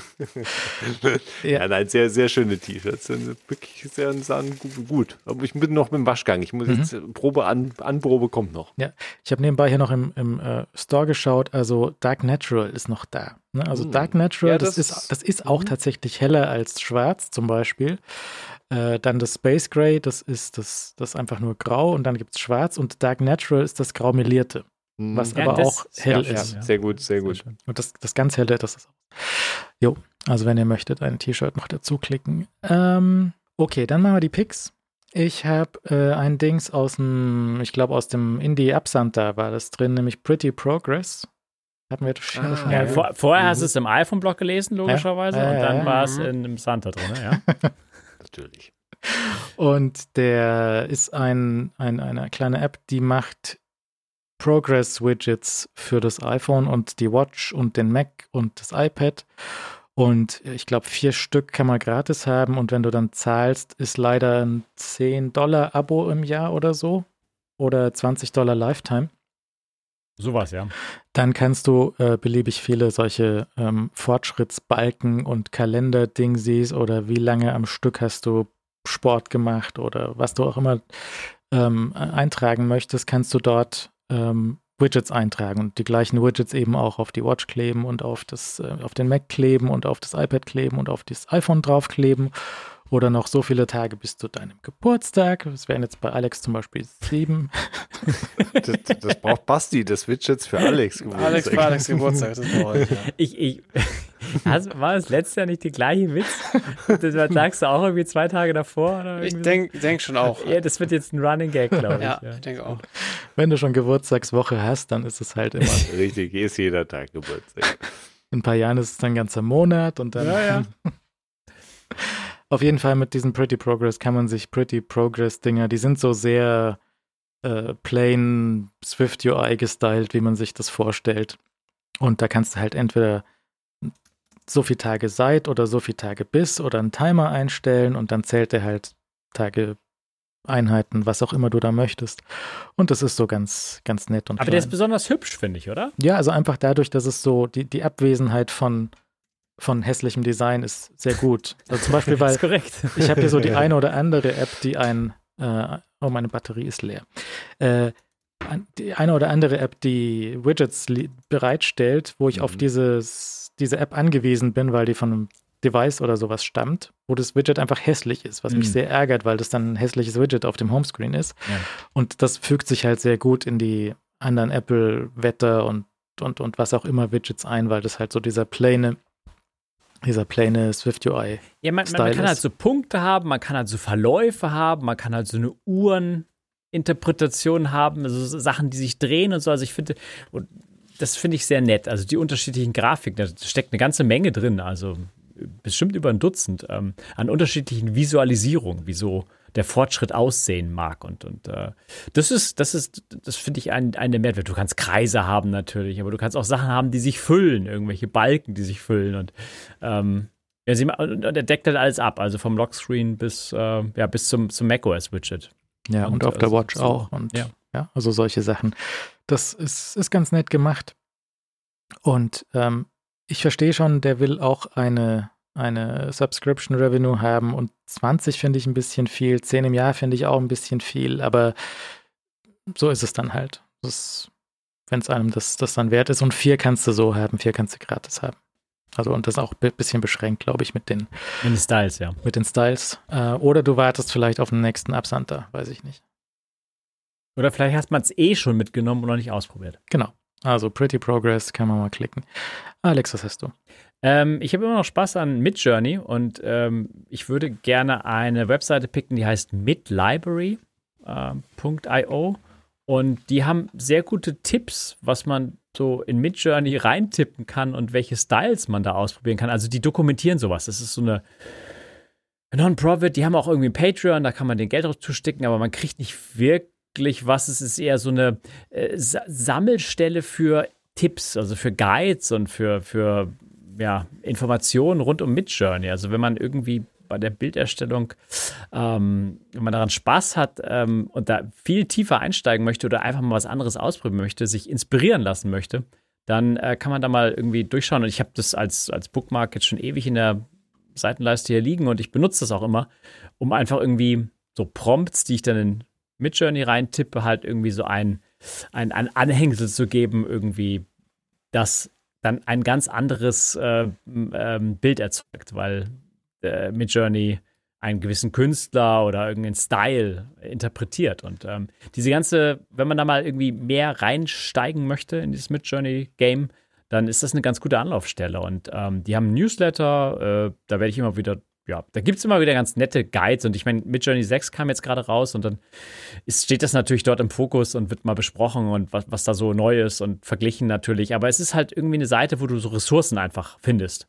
Ähm, äh, von, von verschiedenen Styles oder von verschiedenen ähm, Mechaniken, wie du halt, was du, was du aus Midjourney so rauskitzeln kannst und wie du das halt auch machst und, und, was Upscaling dann bedeutet und was Midjourney 6 noch nicht kann, aber die 5er dann schon noch können und so. Also es ist, es ist spannend zu lesen ähm, und äh, ist so eine Anlaufstelle, die für diesen Dienst einfach echt sehr, sehr gut ist. Also würde fast behaupten, also ich meine, es ist gut, dass alles unabhängig ist, und, aber, aber das, so, so eine Ressource bräuchte Midjourney selbst auch, weil ich finde das äh, sehr anschaulich, also stark bebildert, wie halt äh, so eine AI-Bildermaschine halt dann ähm, letztendlich auch ausgerichtet ist. Ja, kann man, kann man sich einfach mal durchsuchen und durchklicken und, und seine, seine Künstler da raussuchen und, und ähm, ja, ich habe weiter Spaß an Midjourney und, und das ist ein ganz guter Einstieg dafür, um halt irgendwie mal so ein so einen Einblick zu, eine Dokumentation einfach zu haben. Ich meine, Midjourney dokumentiert auch selbst, aber dieses midlibrary.io zeigt halt die verschiedenen Styles auf, die sich halt verstecken, die nicht halt dokumentiert sind irgendwo. Ich glaube, das hat auch seinen Grund, warum Midjourney die vielleicht nicht dokumentiert, weil das alles so Kunstwerke sind, die, mhm, weißt tust, du, irgendwo tust, abgegriffen sind. Ja. Ich möchte nicht über die ganze, also wollen wir nicht das große Fass aufmachen, irgendwie, was ist, ähm, aber was ist, was, was ist, äh, ähm, naja, die große, ganz große AI-Diskussion wem welche Bilder gehören und etc. Aber, aber das ist ein ganz guter Guide für Midjourney. Das ist schon, schon relativ klar, wem welche Bilder gehören. nein, nein, da gibt es gar keine große Diskussion. Nein, nein, nein, nein, ah, das ist. Ja, das, das, das, muss man scheinbar auch immer wieder dazu sagen. Aber ist, na klar, die, die Diskussion ist berechtigt und das ist ja noch lange nicht ausgefochten. Keine ähm. Diskussion.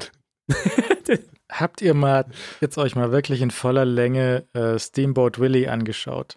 Auf, Nein. Kein, auf keinen Fall. Auf keinen Fall. Mach das mal, weil ich hatte von Steamboat Willy so die ersten 20 Sekunden mal gesehen und ja, Hm. okay. Aber wenn man das weiterschaut, hui, hui, hui. Also ich meine, Mickey ist halt auch echt ein Arsch, ne? Also so, ja, ja.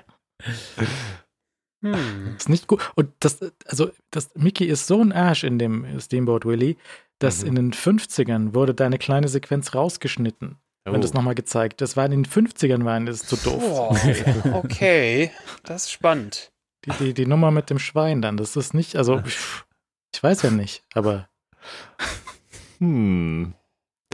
Ja, das ist Okay. eine sehr verwirrende Geschichte mit diesem Steamboat Willy. Leo, was gibt's? Ja, da, ich ja nicht Castro picken kann, auch wenn ich es gerne picken würde. ähm, Das ist, ist verboten. Also tote, tote Apps picken ist ja, das ist wirklich nicht mehr erlaubt. Bleibt mir ja jetzt nichts anderes übrig, als Airshow zu äh, picken. Hm. Airshow ist gar nicht, gar kein neuer Podcast-Client oder so ein halb neuer Podcast-Client, aber es hat halt, äh, die App hat halt ein, ihr entscheidendes Update gestern, glaube ich, bekommen. Und das entscheidende Update oder die entscheidende Funktion des Updates besteht darin, dass man Kapitel ähm, auswählen kann, die man überspringen möchte oder halt von Kapitel zu Kapitel übersch kann man ja, das kann man ja in anderen Podcast-Client auch, dass man verschiedene Kapitel natürlich anwählt und dann zu denen springt, aber du kannst halt vorher auswählen, welche Kapitel eines Podcasts du im normalen Hören des Podcasts nicht hören möchtest und oder gleich ausklammern möchtest. Und du kannst sogar einen Filter einrichten und äh, darauf bauen, dass die Podcasts ihre Kapitel, die man vielleicht nicht hören möchte, immer ähnlich benennen oder zumindest irgendein Stichwort drin haben, was, womit das funktioniert. Und dann kann man die einfach wegfiltern automatisch. Also das ist äh, zwei Basisfunktionen, die, also Castro hatte diese Filter Mhm.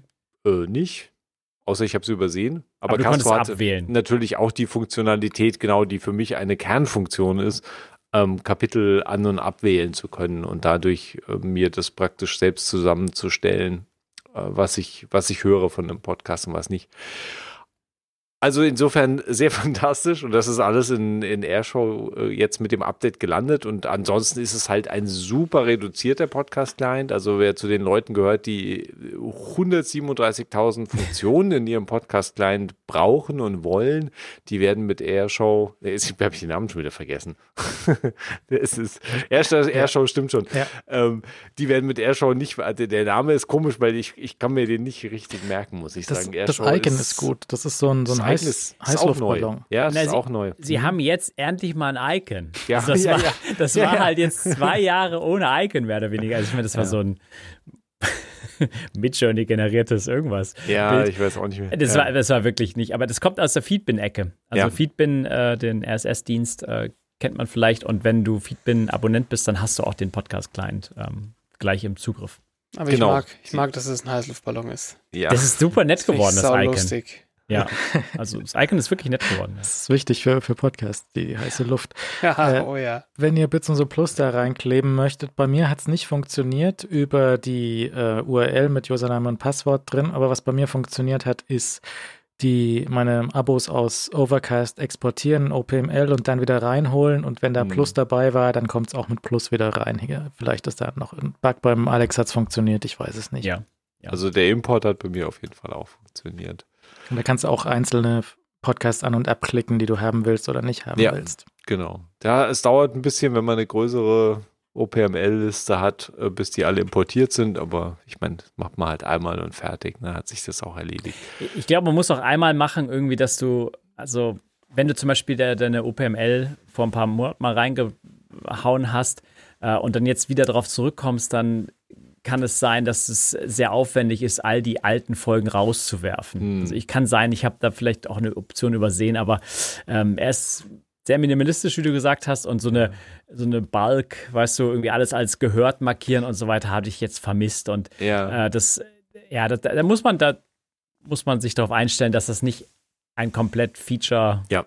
äh, ge- vollgepackter Client ist, der alles beherrscht, sondern der macht halt ein paar ganz gute Abschlüsse. Also jetzt mit den letzten Updates ist es echt ganz, äh, ganz solide geworden, muss ich sagen. Die Version, große Version 2, die vielleicht viele als essentiell äh, empfunden hätten, die kam jetzt im letzten Sommer.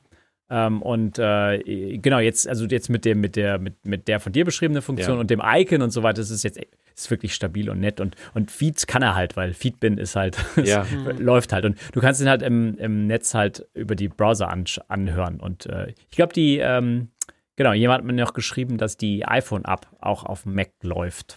Mhm. Äh, Habe ich das noch ist nicht ausprobiert. I iPhone ja. und Mhm. eine iPad-App, äh, die angeboten wird, ist keine Watch-App, äh, aber die kannst du auch am macOS benutzen oder die Webseite. Haben die ja, kein, genau, keine? Watch-App, aber CarPlay. Ja, CarPlay. Und zwar Mhm. relativ, sind auch sehr minimalistisch, was Mhm. aber, glaube ich, bei CarPlay zusätzlich von Vorteil ist. Also Ja.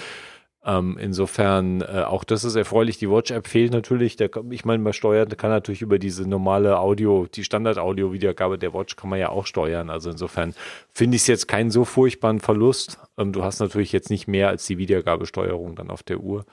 Aber insgesamt ist es halt jetzt mit dem letzten Update, ist es halt vom Fleck weg mein Ersatz für Castro. Also das ist meine, mein Notfall-Luke. Also in dem Moment, in dem Castro äh, zusammenklappt, bin ich einfach bei Airshow und fertig. Also Ja. das, das funktioniert, hat auf Anhieb so funktioniert, wie ich es mir vorstelle, hat genau den Funktionsumfang, den ich brauche und den ich äh, benutze, ist, ist perfekt. Also und man kann die, die App, also zumindest wenn du sie auf einem Gerät benutzt, kannst du sie kostenlos benutzen. Wenn du die Sync-Funktion möchtest, dann abonnierst du die entweder in der App, da kostet glaube ich irgendwie zwei- 20, 23 Euro, irgendwas zwischen 22, 50 oder irgendwas halt. Keine Ahnung, Jahresabo für den, für den Sync-Dienst. Da sind also Push-Nachrichten sind auch, glaube ich, an den Sync-Dienst gebunden. Also über neue, äh, neue Folgen, wenn man das braucht.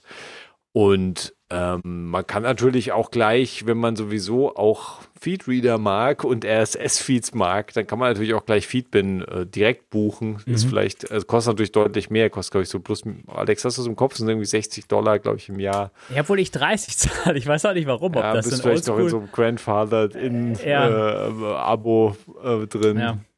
Kann, kann sein. Ich we- weiß nicht, ob er auch da unterschiedliche Abos 60 anbietet, ist halt, ja, 60 ist halt schon eine Ansage, ne, wo du dann sagen musst, ja, okay, musst du halt überlegen, Mhm.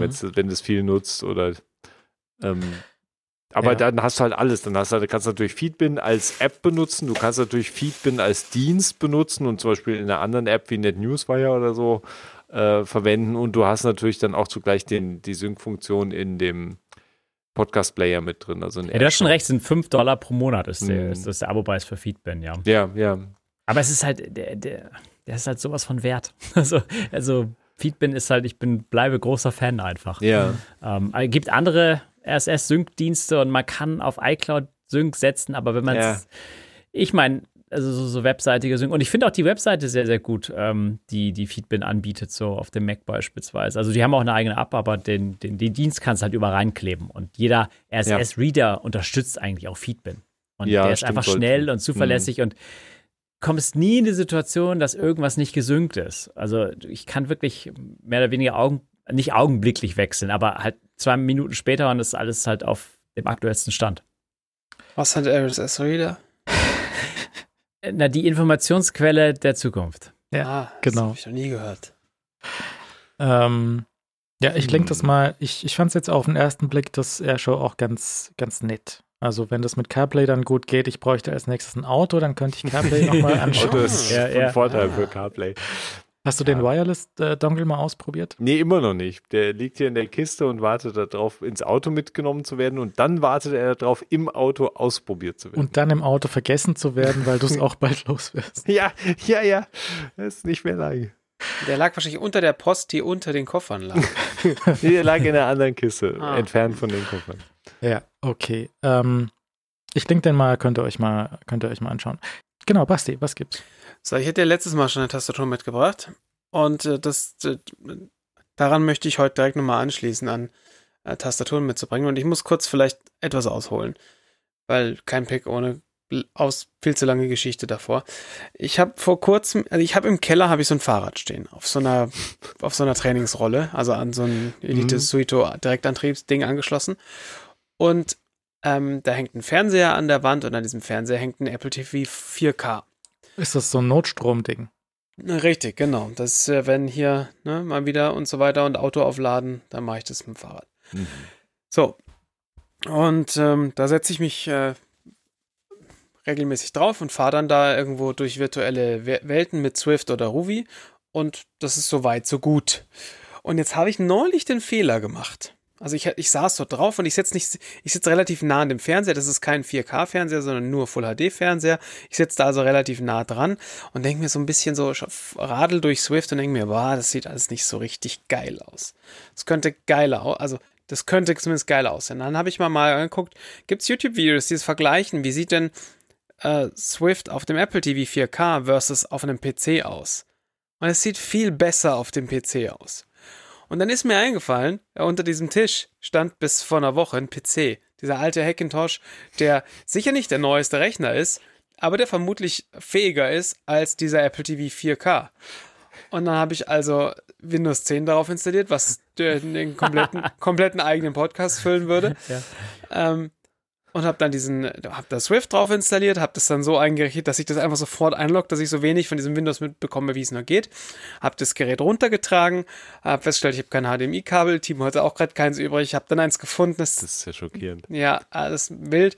Naja, am Ende des Tages habe ich da also da unten jetzt einen Rechner stehen, äh, der der mein, mein Fahrrad, mit meinem Fahrrad reden kann und Swift kann und Tovi kann. Und dann habe ich halt so ein Apple Keyboard da unten und eine, und eine MX Master mit runtergenommen, weil ich habe äh, Mäuse habe ich eh zu viel. So, bin ich also da runter, habe das alles so installiert und jetzt äh, der, der Vorteil an diesem Apple TV ist, du hast diese, ich habe diese kleine Apple TV Remote, ich habe mir ja vor Jahren mal eine Halterung gebaut, um die an so einem Heizungsrohr, das äh, überhalb meines Fahrrads langläuft, einfach einhängen zu können. Und das ist sehr gut. Ähm, und jetzt habe ich aber, jetzt ist mein, meine Fernbedienung für das, für das, ähm, für den PC ist ja jetzt nicht mehr so eine kleine Fernbedienung, mhm. weil ich ja dann nicht einfach nur eine App starten muss, sondern da muss dann, da muss dann Swift starten und eigentlich muss man da erstmal auf Anmelden klicken und das habe ich wegautomatisiert mit irgendwelchen äh, UI-Scripting-Tools. Ähm, äh, wirklich die Höllen-App. Äh, aber an, wiederum ein völlig anderes Thema. Und jetzt stehst du da und du musst dir in diesem Interface rumklicken. Du musst ja sagen, ich möchte jetzt hier ein Training starten und dann möchte ich von Training Peaks, soll der mir mein Training runterladen und dann wähle ich mir aus, wo ich denn fahren will. Und das ist alles dafür gemacht, dass es entweder mit einem Touchscreen bedient wird und dieser Fernseher ist nun mal kein Touchscreen oder dass es halt mit Tastatur und Maus bedient wird. Und jetzt stehst du da und dann sitzt du auf deinem Fahrrad mit deinen Klickpedalen eingeklickt. Und dann angelt dir mal irgendwo die, Sche die scheiß Tastatur und Maus und dann fährst du mit der Maus auf dem Oberschenkel rum. nur, ich erinnere nur, du möchtest, dass das Bild besser auf diesem Full HD Fernseher aussieht, so ein bisschen. Ne? Das ist der Grund, ja, warum. Und es ist leider okay. mehr als ein bisschen. also es okay. ist wirklich haarsträubend. Aber so ein Apple TV 4K, der hat ja schon Rechenleistung. Ja, also das mag schon sein. Also ich vermute mal einfach aber, dass die, die Apple TV 4K-Variante von Swift einfach shit ist. Also hm. keine Ahnung, ob er das besser hinbekommen könnte oder nicht, aber es sieht einem, also der, und dieser Hackintosh ist jetzt nicht besonders neu. Der ist nee, nee, klar, 2019 klar. oder so. Der ist, aber der hatte eine halbwegs sinnvolle Grafikkarte drin und es sieht einfach um Äonen besser aus. Ja, okay, okay. Hast du denn äh, den wenigstens so aufgebaut, dass der riesige Alpenföhn dir äh, Luft ins Gesicht pustet Wegen beim der Fahren. Nee, aber dann kommt da ja heiße Luft raus. ja.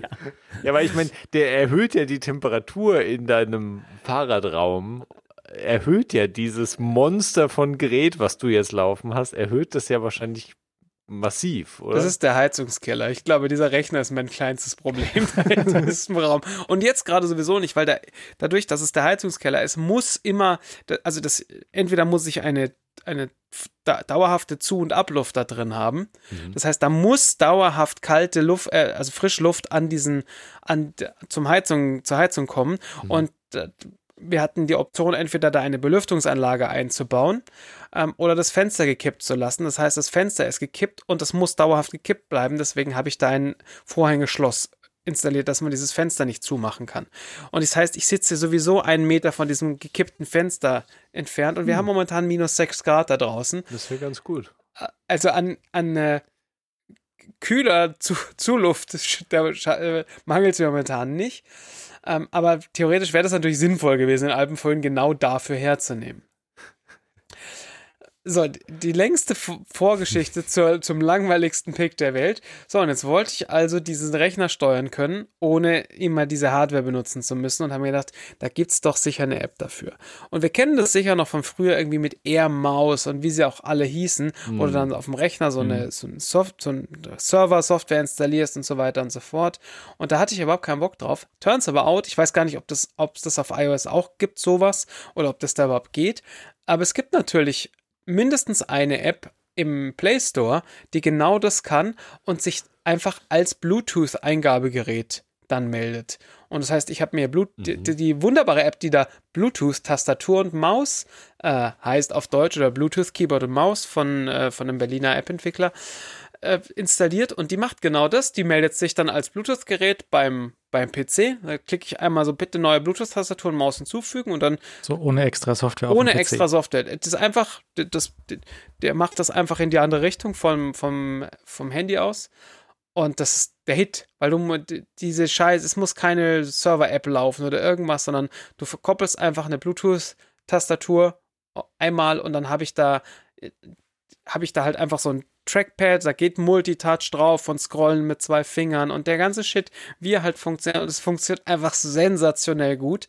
Und dann gibt es noch zusätzlich Sonderfunktionen. Es gibt so Media, eine Medientastatur und Systemtastatur, wo du dann auch Alt und Tab drücken kannst. Das ist sehr wichtig.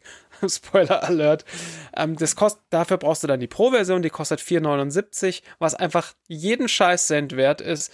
Die, ähm, die, die Systemtastatur, die ist nicht besonders schön, aber funktioniert fantastisch. Äh, also wenn man mal in der Verlegenheit ist, von seinem Android-Gerät aus einen Computer fernsteuern zu wollen, äh, also entweder die Maus oder ein Trackpad haben zu wollen oder halt eine Remote-Tastatur haben zu wollen, kann ich sehr, sehr empfehlen.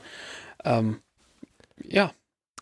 Wenn ihr das andersrum braucht, wenn ihr einen Mac fernsteuern möchtet und ihr habt nur so eine Siri-Remote vom Apple TV übrig, dann nehmt ihr Remote Buddy, der kann das quasi andersrum. Dann nehmt ihr das, das Bluetooth von der Siri-Remote und steckt es in den Mac rein und dann kann diese Mac-Software irgendwelche Mac-Software fernsteuern. Was auch gut ist. Ja. Glaube ich von einem Hörer von uns. Grüße. Leo? Könntest du nicht auch jetzt Business machen beim Radfahren? Das könnte ich natürlich auch. Weil jetzt, wo du so ein Business-PC da laufen hast, dann könntest du ja irgendwie zwischendurch mal. Ja, die Frage ist, ob es da eine SAP-Integration gibt von dem äh, Editor Suito. Ja. Das, ähm, das wäre schon sinnvoll oder mit Excel auch noch was. Natürlich. Das wäre hilarious. Aber ja, könnte ich. Und das Schöne ist, die, die Apple-Tastatur passt genau zwischen die Hörnchen von meinem Lenker. Das, das heißt, ich kann die da reinlegen. Ich könnte theoretisch also beim Fahrradfahren bloggen. Sehr gut. Das ist der völlige Hit. Ja. Mein Crosstrainer hat so einen hat so einen Computer oben drauf. Also mhm. der schlechteste Computer der Welt. Der ist also mhm. wirklich eine Frechheit von vorn bis hinten. Mhm. Aber der hat so eine kleine, so ein kleines Shelf unter dem Display, wo genau die Serie-Remote drin liegen kann. Das mhm. heißt, ich habe die so quer liegen und kann damit den Apple TV fernbedienen. Das ist gut. Das ist, die ist sogar quer liegend, ist die, die super. Ah ja, in, in jeder Position überragend. Ja. Ja, und äh, hier vom Remote Buddy gibt es auch, wenn man keine äh, Serie-Remote übrig hat, kann man auch ein äh, iOS-Gerät stattdessen benutzen. Und mit dem iOS-Gerät dann den Mac fernsteuern. Mhm. Geht auch. Und gut. Ich lenke mal an diese Sachen dann äh, schauen wir mal weiter. Jetzt, jetzt geht es also richtig los dieses Jahr. Das ist ein schöner Start gewesen jetzt, ohne, ohne große Langeweile mit, mit und das CES, da hat noch mehr ge, hat sich noch mehr versteckt. Also vielleicht find, findet sich da in der nächsten Woche noch irgendwas Lustiges. War noch Health-Themen dabei, sehr lustig alles, so, so ein bisschen Star Trek-mäßig. Mhm. Ähm, also danke sehr fürs Zuhören. Bis äh, zum nächsten Mal. Auf Wiederhören. Gute Nacht. Gute Nacht. Tschüss.